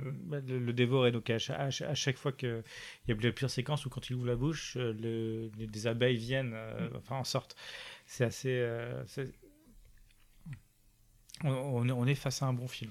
Enfin, c'est un bon film. On- quand on le regarde aujourd'hui, on voit que c'est très connoté années 90, Bah, il est un peu daté, oui. mais ça, ça ne gêne en rien. Je veux dire, on a vraiment un très bon film qui est porté par d'excellentes interprétations. Il y a Virginia Madsen euh, qui a Ouais. eu des prix d'ailleurs pour ce rôle. Euh, oui, non, mais bah, me, me regarde pas. Il y a aussi. euh, Ah bon, d'accord. ah, non, parce que j'ai. Euh, Il y a aussi euh, donc Boogeyman est joué, est joué par euh, Tony Todd, Tony Todd, qui, évidemment. qui, est, euh, bah, qui, qui est carrément un monstre, qui, bah, qui, fait, qui fait plus de 2 mètres. Si, Ouais, 1m90, ah, je ah, crois. mais ouais, enfin, il est beaucoup plus grand que moi. Ah, t'es, moi, t- tout ce qui dépasse le, le mètre 70, euh, de- de- c'est grand. Euh, non, euh, non, mais euh, qui, qui sont vraiment, vraiment au diapason. On est, Exactement, et c'est aussi un tout, la musique. Alors même si ça a été conflictuel, Alors, est-ce que j'ai, est-ce que j'ai la musique là? Oui, tu je n'avais pas le thème? Si, si, j'ai le thème. J'ai le thème de Candyman. On l'écoute et on en reparle après.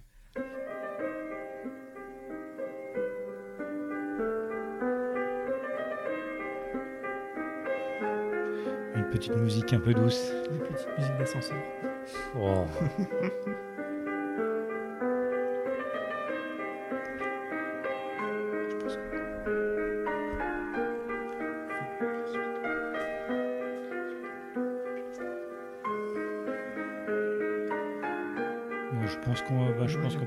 euh, Donc, une musique composée par euh, Philippe Glass, qui apporte vraiment sa touche à l'univers, et qui pourtant, euh, Bernard Rose, à la base, ne voulait pas de Philippe Glass à la compo, ne voulait pas de cette musique. La musique a été composée de manière complètement déconnectée par rapport au film. Oui, parce qu'il a, il a- il a carrément cassé un peu. euh, ça, ça, légèrement cassé par rapport à ce qui se passe. Ce car, euh, car glace euh, répare, car glace remplace. Une fois que c'est cassé. Vas-y. Donc, un excellent film qui donnera lieu à deux suites. Euh, Candyman 2 en 95 par euh, Bill Condon. Bill Condon, euh, à qui on doit Dreamgirls. Euh, Qu'est-ce qu'il a fait d'autre Euh, Il a fait euh, La Belle et la Bête en live. oui. Ah, avec euh, Emma Watson, c'est bon. Emma Watson, voilà. Alors là, qui pour le coup n'a aucune cohérence avec le premier, puisqu'il déplace l'intrigue à la, Nouvelle-Orléans. Voilà, donc du coup, Alors que tout se passe à Chicago avant, là, il essaye de nous faire croire que Candyman est mort à la Nouvelle-Orléans. Enfin Ah. bref. bah, c'est là où il y avait les noirs. Pourquoi Je vois pas le problème. C'est du racisme. ouais, je, mais je pense qu'il y a une tentative de discours social, mais qui n'est pas aussi fine que dans le, le premier opus. Ah bah oui, bah, enfin bon, après Candyman 3, le discours social. voilà, en fait, on est plus. euh, Ils essayent, en fait, mais- donc après Candyman 3 par euh, Turi Meyer en 99, où en fait, les deux films, en fait, essayent de nous parler de la descendance de Candyman. Sauf que, sauf que bah c'est, On s'en fout un peu. ouais, c'est pas, et puis c'est pas bon. Alors moi j'ai très peu de souvenirs du 3 parce que Mm. j'avoue que j'avoue que ça m'a énervé très Oui. vite. mais mais, euh, mais j'ai, souvenir d'un, direct ou vidéo euh, fait à bas coût. euh, voilà. Complètement. On, voilà. On- Complètement. on- on va passer. Euh, Ensuite, donc on va remonter en 97, euh, une adaptation, euh, enfin une, euh, enfin une adaptation. Quicksilver, on va vous parler de Quicksilver Highway. c'est une adaptation un peu, un peu bizarroïde, c'est comme Euh, un film à sketch, en fait. mais il y a deux sketchs. Voilà. euh, un, de- un adapté de Stephen King. et un daté de Clive Barker. Alors le premier est de Stephen King, donc euh, Le dentier claqueur. Le dentier claqueur. Bon, c'est euh, une histoire à Stephen King avec euh, avec un twist final. euh, Mm. on, on va pas trop en parler. Elle, est assez drôle, mais mais un peu anodine. Mm. On va dire ça comme ça. Et la deuxième, donc, euh, une adaptation de la nouvelle Le corps politique. Voilà, sur l'histoire d'un chirurgien en fait qui perd le contrôle de sa main, qui se rebelle et parce que les mains veulent devenir indépendantes. Oui, c'est vrai. Et donc et, et puis il y a beaucoup de mains qui veulent devenir indépendantes. Exactement. Ça devient. euh, Alors ça pourrait être bien, mais le problème, il y a des petits soucis quand même. oui. Parce Bah, que vo- vo- voir des mains numériques comme ça, des, des- c'est que bah, bah, quand, tu as une seule main qui attaque, ça peut faire peur, mais quand tu as une ribambelle de mains, ça, là- là, tu rigoles un peu plus. Et voilà. Puis surtout, bah, comment Ah, dire, c'est- Mick Garris qui réalise ça. Ah. Et j'ai envie de dire, c'est un peu les, tous les défauts de la réalisation de Mick Garris qui au final très TV. Et euh, bon, voilà, quoi, il n'y a rien d'exceptionnel. Euh, pareil, il essaye de créer une espèce d'histoire pour relier les deux sketchs, mais au final, ça n'a aucune forme, ça n'aboutit nulle part. Non, c'est même. euh, c'est pas terrible. Voilà, ça, ça a tous les défauts, en fait, euh, entre guillemets, que peuvent avoir les, les films à sketch sur le, le manque de cohésion un peu de l'ensemble. Ouais, Il y, a- il y a surtout un final qui, euh, qui, qui, qui m'a- énervé. C'est un, final, alors pour, pour ceux qui vont le voir, c'est le, le même final qu'à la fin de Retour à Zombieland. Voilà. Sans Bill Murray. Sans Bill Murray. Euh, non, je, bah, je parle du, bah, du vrai final euh, avec un suicide de main qui est, qui, est- qui, bah, qui est d'un ridicule au possible. Et Surtout qui que est- c'est pas vraiment un suicide, en plus. Ouais, bah, ah Ouais, ce qui est pas, c'est pas terrible. Mm. Euh, ensuite, euh, 98. Alors là, on est euh, face à un, à un Clive Barker producteur. Producteur de Ni Dieu ni des bons, Gods and Monsters, donc une adaptation de la fin de vie de James Whale, le grand réalisateur. Jean Baleine. Voilà. Bon, bah, Ja- James Whale, que vous avez, euh, qui est un réalisateur de Frankenstein et la fiancée de Frankenstein, donc un grand réalisateur des années 30, euh, qui est de, de la grande époque de l'Universal, euh, connu pour avoir euh, été un peu blacklisté du fait de son homosexualité. Donc là, on est sur un sujet euh, qui touche, qui, tou- qui touche énormément bah, Clive Barker, qui lui aussi homosexuel, qui lui aussi, à un certain moment, a dû se sentir rejeté. Voilà. Mhm. De toute façon, c'est un thème récurrent. hein, euh, le rejet, euh, bah, le, rejet dans, bah, la filmographie de, de, Clive Barker, c'est un thème euh, qu'on retrouve euh, dans pas mal de ses films. Donc, ce n'est pas étonnant qu'on le retrouve en tant que producteur sur, euh, sur, euh, cette adaptation. Là aussi réalisé par euh, Bill Condon, hein, euh, réalisateur de Candyman 2. Comme quoi on se retrouve. Ah, mais euh, Ni Dieu ni Monstre, qui est quand même infiniment meilleur. Mais bon, euh, apparemment, Bill Condon est quand même meilleur sur, euh, sur, sur des sujets non fantastiques. Euh, ce qui est bien aussi, c'est que c'est l'un des, l'un des beaux rôles aussi de Brandon Fraser, qui joue, euh, qui joue son assistant et petit ami homosexuel. Et puis, il y a eu un. Donc, James Whale, interprété par Ian McKellen. Ian McKellen, qui a eu un, qui a, qui a un Oscar d'ailleurs. Exactement. Qui a eu un Oscar pour ce rôle. Donc Ian McKellen, euh, Magneto dans X-Men, euh, qui. euh, Gandalf. Gandalf, euh, Sherlock Holmes aussi. Mhm. Dans, dans Mr. Holmes, très très. Oui, bah, de Bill Condon. de Bill Condon aussi. Oh, oh, oh, oh, oh.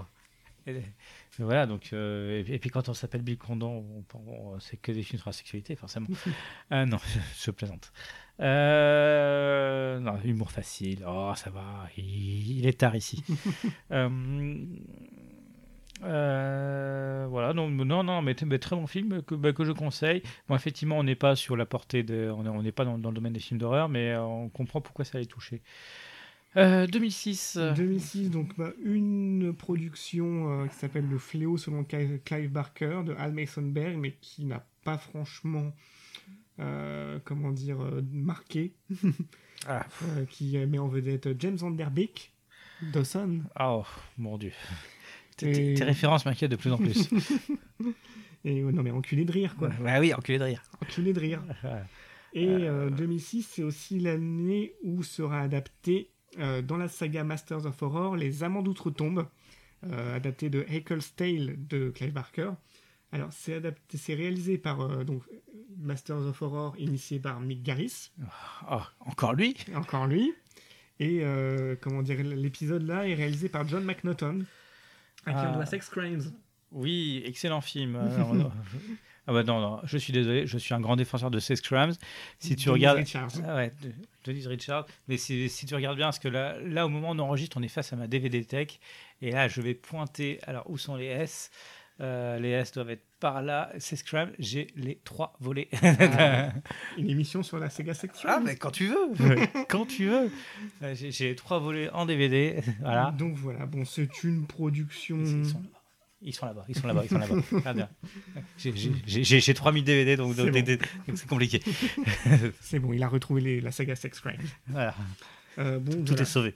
Une adaptation honnête, mais pas non plus euh, transcendante. Euh, voilà, c'est John McNaughton qui l'a réalisé. Ça devait être George Romero à la base. Mais ça n'a Ah. pas pu se faire pour des raisons de calendrier. Euh, on revient à des choses un peu plus consistantes. À 2008, 2008, The Midnight Meat Train, Mm. euh, réalisé par Kitamura. adaptation du train de l'abattoir. Euh, alors, bah, Kitamura, cinéaste très intéressant, très, très Oui. intéressant, Assez punk dans l'esprit. euh, qui a réalisé, euh, il a été connu en France grâce à Versus, un film de deux heures euh, se passant dans, dans une, dans forêt avec des zombies, où ça castinait un peu sévère, avec un, un acteur qui, bah, qui a fini par réaliser bah, bah, bah, bah, bah, des conneries aussi. à la- euh, c'était- aussi euh, Baseball Zombie, euh, bah, Battlefield Zombie. Hmm.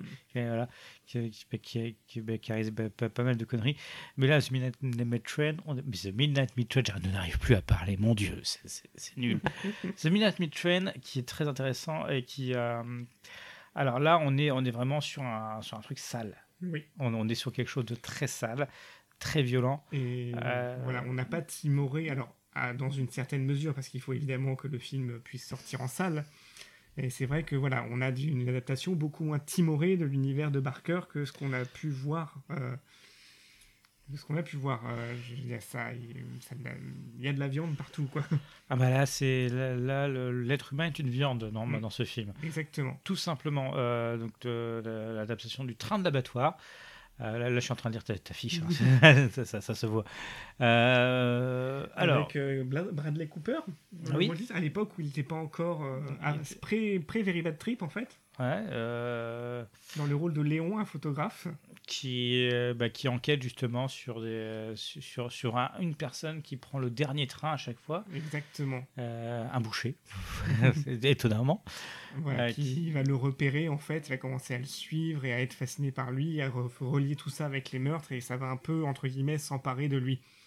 Voilà, donc euh, p- par contre là on est face à un film qu'on ne conseillerait pas aux âmes sensibles. Euh, D'ailleurs, il y a très peu de films de ce podcast qu'on va conseiller aux âmes sensibles. Euh, Pour le moment, mais peut-être qu'on fera une spéciale chiot. Ah bah pourquoi pas? Voilà, Hein, le, le Chihuahua de Beverly Hills, si tu veux. Les copains fêtent Noël. Ah, Air Buddy, s'il te plaît. Dog Cops. La saga Beethoven. Bah oui. On finira avec Amadeus. Bref, là, on n'est vraiment pas dans le. Comment dire euh, ah, ça, tu, cherches tes mots, mais Moi effectivement. aussi. Parce que là, alors. Non, ouais, on a vraiment une- un bon artisan qui a fait une bonne adaptation, euh, ouais, sur un truc très noir, très sombre. La, la- la photographie est très belle, mais très sombre. très sombre. Euh, Vinnie Jones dans le rôle du boucher. Bah là, il, est parfait. De toute façon, c'est c'est le rôle de sa vie. hein. Et donc voilà, qui nous plonge un peu plus euh, dans l'horreur Ah ouais. au Alors, fur et à mesure. Et alors, pour terminer, alors, Book of Blood, John Harrison. Et là, il est que producteur. C'est une adaptation de. bah, du livre de sang, alors maintenant lequel, j'ai un peu eu de mal à le savoir.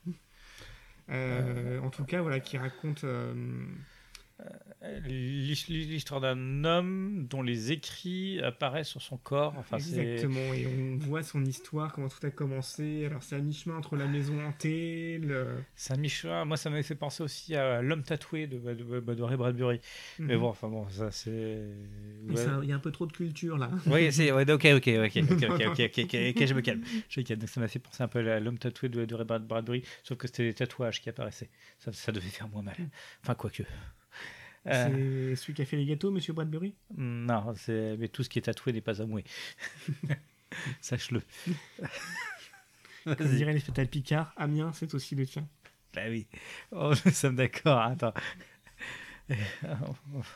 Et Euh, une deuxième adaptation, Terreur, euh, donc par Anthony Di Blasi.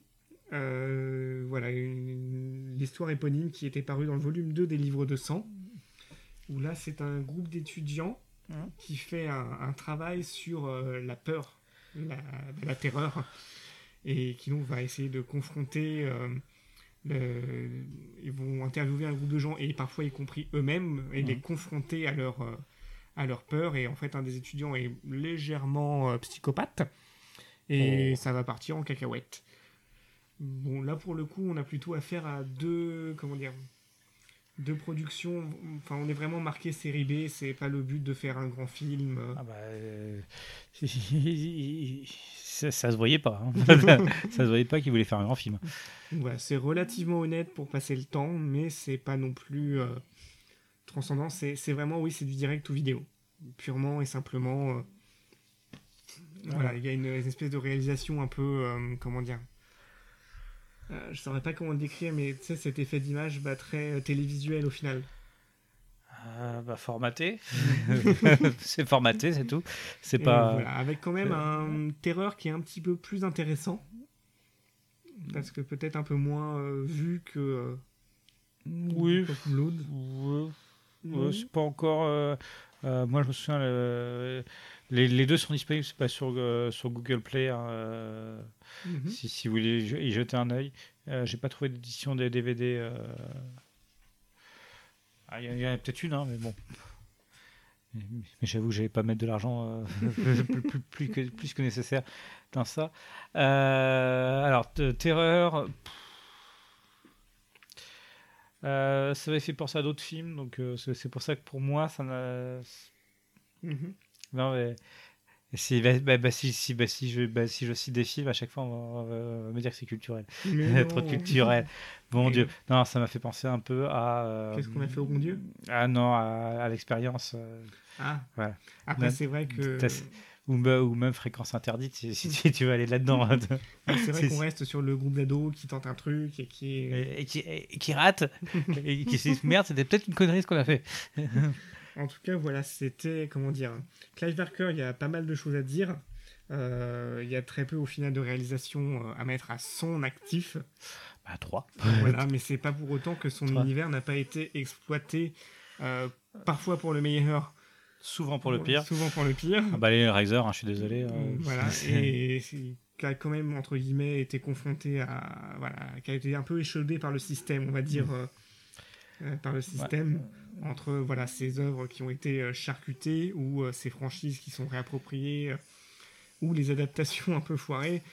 Euh, et donc voilà, comme on disait, il y en a vraiment deux, donc peut-être une troisième si on rajoute Midnight Train qui sort du lot, ouais, avec euh, Hellraiser pour le coup et Candyman. qui, sont, bah, qui sont des bons films. Oui, mais. Bon, bah. Bah, c'est déjà pas mal. Hein, Voilà, euh, puis, c'est- pour le coup, c'est pas parce que Clive Barker s'est éloigné du cinéma qu'il n'a rien fait. Parce que bah, concrètement, il a travaillé, il y a des jeux vidéo sur lesquels il a été impliqué, Oui. adapté de son univers. Il a donc continué à écrire. Euh, tu parlais de peinture tout à l'heure. Il, co- il continue. euh, Il continue. Enfin, voilà, c'est, il n'est pas pour autant inactif. Il n'est pas pour autant inactif et euh, sans être entre guillemets, euh, enfin, sans avoir la notoriété que peuvent avoir entre guillemets certains grands écrivains ou autres, dans le domaine du fantastique, c'est un, un nom qui est quand même, euh, voilà, très très J'ai vu l'avenir de l'horreur, il s'appelle Clive Barker. signé Stephen, Stephen King. King. Rebouclage de boucle. Voilà. Non, non, c'est. euh, donc, donc, donc, clairement, Clive Barker, qui est le Stephen King anglais, euh, qui, est, bah, bah, bah, qui va sûrement compter aussi à l'avenir, parce que sa carrière n'est pas. Là, là, on est en train de faire un podcast sur lui, mais sa carrière n'est pas terminée. hein. Euh, Il, il peut, il peut encore nous montrer de, de grandes choses, tout comme la saga Hellraiser peut parfaitement, on se moque, mais si ça se trouve, un bon film va en sortir. hein, un, En tout un- cas, un moment. Après, je laisserai donc euh, Mathieu conclure et ouvrir peut-être avec sa recommandation. Ah, Euh, Clive Ah. Barker, bah, mine de rien, va faire l'objet d'une nouvelle adaptation. Euh, c'est une nouvelle adaptation des livres de sang. Oui. Euh, alors cette fois-ci, comment dire, ce sont trois nouvelles qui n'ont pas encore été portées à l'écran, qui vont être donc adaptées avec une histoire originale pour les relier. C'est, c'est, c'est, c'est. Attention, Brannon Braga, producteur de The Orville, qui va se charger de la réalisation pour euh, la première fois. Et c'est prévu pour une diffusion à la fin de l'année 2020. Donc Clive Barker, bah, du coup, est scénariste et je pense un peu impliqué dans, dans la production. Et il y a aussi le remake, euh, enfin le remake ou le reboot, on ne sait pas trop, de Candyman euh, produit par Jordan Peele, euh, qui devrait se profiler pour 2021. Hop.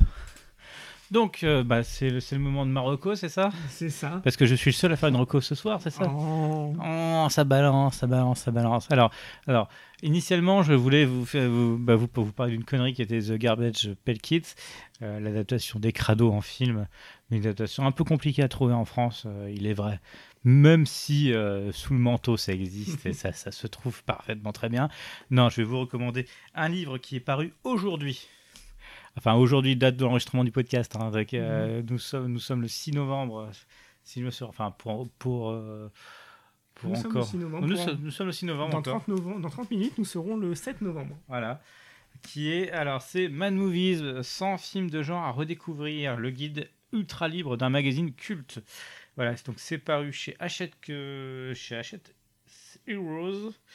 Ah, c'est marqué très mal. Euh, voilà, donc c'est une, une, une sélection de 100 films. Alors, euh, Qui ne sont pas les plus évidents forcément. c'est ça, c'est ça. Donc là, là, par exemple, j'ouvre au hasard Cold Fish de Sonotion de 2010, qui est, qui et puis là, c'est effectivement, je les conseille tous. Tous ces films sont euh, The House on Sorority Row, Le Syndicat tronçonneuse. Voilà, je prends d'autres pages. Evil of Dracula, qui est, qui, qui est un film japonais, hein, euh, comme, bah, comme son nom l'indique forcément. Euh, Chronos de Guillermo del Toro. Voilà, donc énormément de films. The Cat. We Are, Ah, the, We Are the Flesh. We Are the Flesh. que- Oh, We Are the Flesh. Oh là Ah, là. Ah ouais, nous avons des, nous avons des histoires. Vous, vous parlez Ah, de- C'était une excellente euh, séance. Ouais, sur la page, page 134, We Are the Flesh, hein, pour, bah, pour ceux que ça intéresse. Euh, c'est- un des rares cas où j'avais fait une petite, une petite critique, mais très bonne parce que j'ai adoré ce film-là. Euh, oui, non, j'ai adoré. Je, je l'avoue, j'ai Ah oui, adoré. non, mais moi aussi. hein, j'ai adoré ce film-là. Et j'ai été, j'ai été retweeté par, bah, par un réalisateur sur, sur Twitter. J'étais fier, ça, ça fait ma journée. J'étais jeune, c'était en 2016. Jeune et beau à l'époque. Et donc voilà, il nous épargne entre guillemets le fait de, bah, il, voilà, il nous parle pas des 100 films de genre pour mettre euh, Halloween ou euh, Vendredi 13 ou machin. Ils ont, voilà, ils ont creusé un peu la chose. Voilà. Donc, et, donc il y a une bonne collection, The Oily Maniac, Les Rongeurs de l'Apocalypse. Voilà. Voilà, c'est que des films que je vous conseille. Donc voilà, donc c'est paru. Donc, oh, excusez-moi pour le bruit. C'est Mad Movies, 100 films de genre à redécouvrir, le guide ultra libre d'un magazine culte. C'est chez Hachette Heroes pour la modique somme de 29,95€. Voilà, donc euh, je vous le conseille. Il est très très bien ce bouquin. Voilà, donc c'est fini pour ce podcast numéro 2 du Ciné était fermé de l'intérieur. Euh, bah, on espère que ça vous a plu, que vous avez découvert plein de choses, qu'on vous aura donné envie de découvrir un peu Clive Barker, euh, en tout cas de les principaux titres de sa filmographie Oui, oui, et de non. ses adaptations. Vous vous forcez pas à regarder les, bah, les Razors. hein. on, on, on force en rien là, les gars. So- Soyons sérieux. Voilà. Euh, donc n'hésitez pas à, à liker la page, À euh, sous- partager. à partager le podcast, à liker la page sur Facebook, à, à nous donner des petits commentaires sur iTunes. à nous de- on, va essayer, on va essayer de mettre le podcast sur euh, You- YouTube aussi. Euh, mais c'est pas gagné parce que parce qu'on utilise de la musique et puis voilà, ça, ça- voilà. On, verra ce qu'on peut faire si ça passe. Euh, N'hésitez pas Avec à, un peu de vaseline, ça passe toujours. ah oui, oui, bah oh, ouais. Euh, n'hé- N'hésitez pas à nous envoyer des commentaires. Hein, euh, c'est avec des commentaires qu'on apprend. Des propositions Des propositions de, de, bah, de sujets, pourquoi pas. Pourquoi pas Des films ou des- des, des on- films, on nous si on peut vous mixer des thèmes à la con. Ouais, nous, nous, nous, nous sommes très ouverts. hein, nous sommes très ouverts à la vaseline. Euh, N'hésitez pas. Voilà, on, Voilà. on peut très bien parler de Vincent Lagaffe. Ouais, on a très envie de, par- de parler de Vincent Lagaffe. Vincent. Lagaffe et Patrick Sébastien, on aimerait bien faire un, podcast, mais, mais, mais ça risque d'être un petit peu court. Voilà, on on s'excuse euh, au préalable. Putain, on, on, bah, on pourrait masquer, euh, faire Vincent Lagaffe, Patrick Sébastien et le film avec Nagui. Voilà. Bernard et Lévy. Voilà. Oh, voilà. Que, bah, que d'idées. Que du Que- bon. ah oui. Que, quelle idée, oui. Donc n'hésitez pas à nous envoyer des messages, à nous dire si vous avez aimé. Euh, N'hésitez pas à, à- donc j'ai déjà dit, Euh, iTunes 5 étoiles. Voilà. Euh, parce que ça nous permet d'être visible sur les réseaux sociaux. Euh, sur, bah, enfin sur le réseau iTunes surtout. Euh, voilà, non, non, mais je te dis, on espère que vous avez passé un bon podcast. On se retrouve, euh, on, va, on va essayer d'en faire un plus tôt qu'un mois, hein, Mhm. parce que parce qu'on a beaucoup de choses à dire et parce que là, on est quand même. Et à- pas forcément des choses intelligentes. non, surtout pas. Surtout pas, surtout pas. Nous sommes déjà à plus de 2h20 de podcast, euh, parce que même en euh, des micro-coupures, parce que ça, ça a Oui. planté un moment. euh, On n'a pas tout dit en plus. Oui, c'est vrai, c'est vrai ça. C'est vrai ça, parce qu'on avait préparé beaucoup de choses. On aurait pu en dire plus sur des trucs beaucoup très nuls. Ah oui, oui, On oui. vous a épargné les dé- le- vraiment le détail des deux Candyman, des deux suites de Candyman. Oui, oui, oui. Et puis, puis on, vous, on vous a épargné aussi les, blagues à base de Cénobite. voilà, voilà. Vous pouvez nous remercier. hein. Et puis quelqu'un qui s'appelle Pined, je suis désolé. voilà. Voilà. Non, non, euh, non, mais, comme- mais- non, mais comme ça, c'est fait. comme, comme ça, c'est fait. On, on aura tout dit. Euh, voilà. Donc, n'hésitez pas à, à venir nous voir, à commenter, à partager. Euh, on vous aime. Passez une excellente soirée. Passez, am- amusez-vous bien. Bonne fin de soirée. Bonne fin de soirée et à la prochaine. À bientôt. Tout, tout, tout.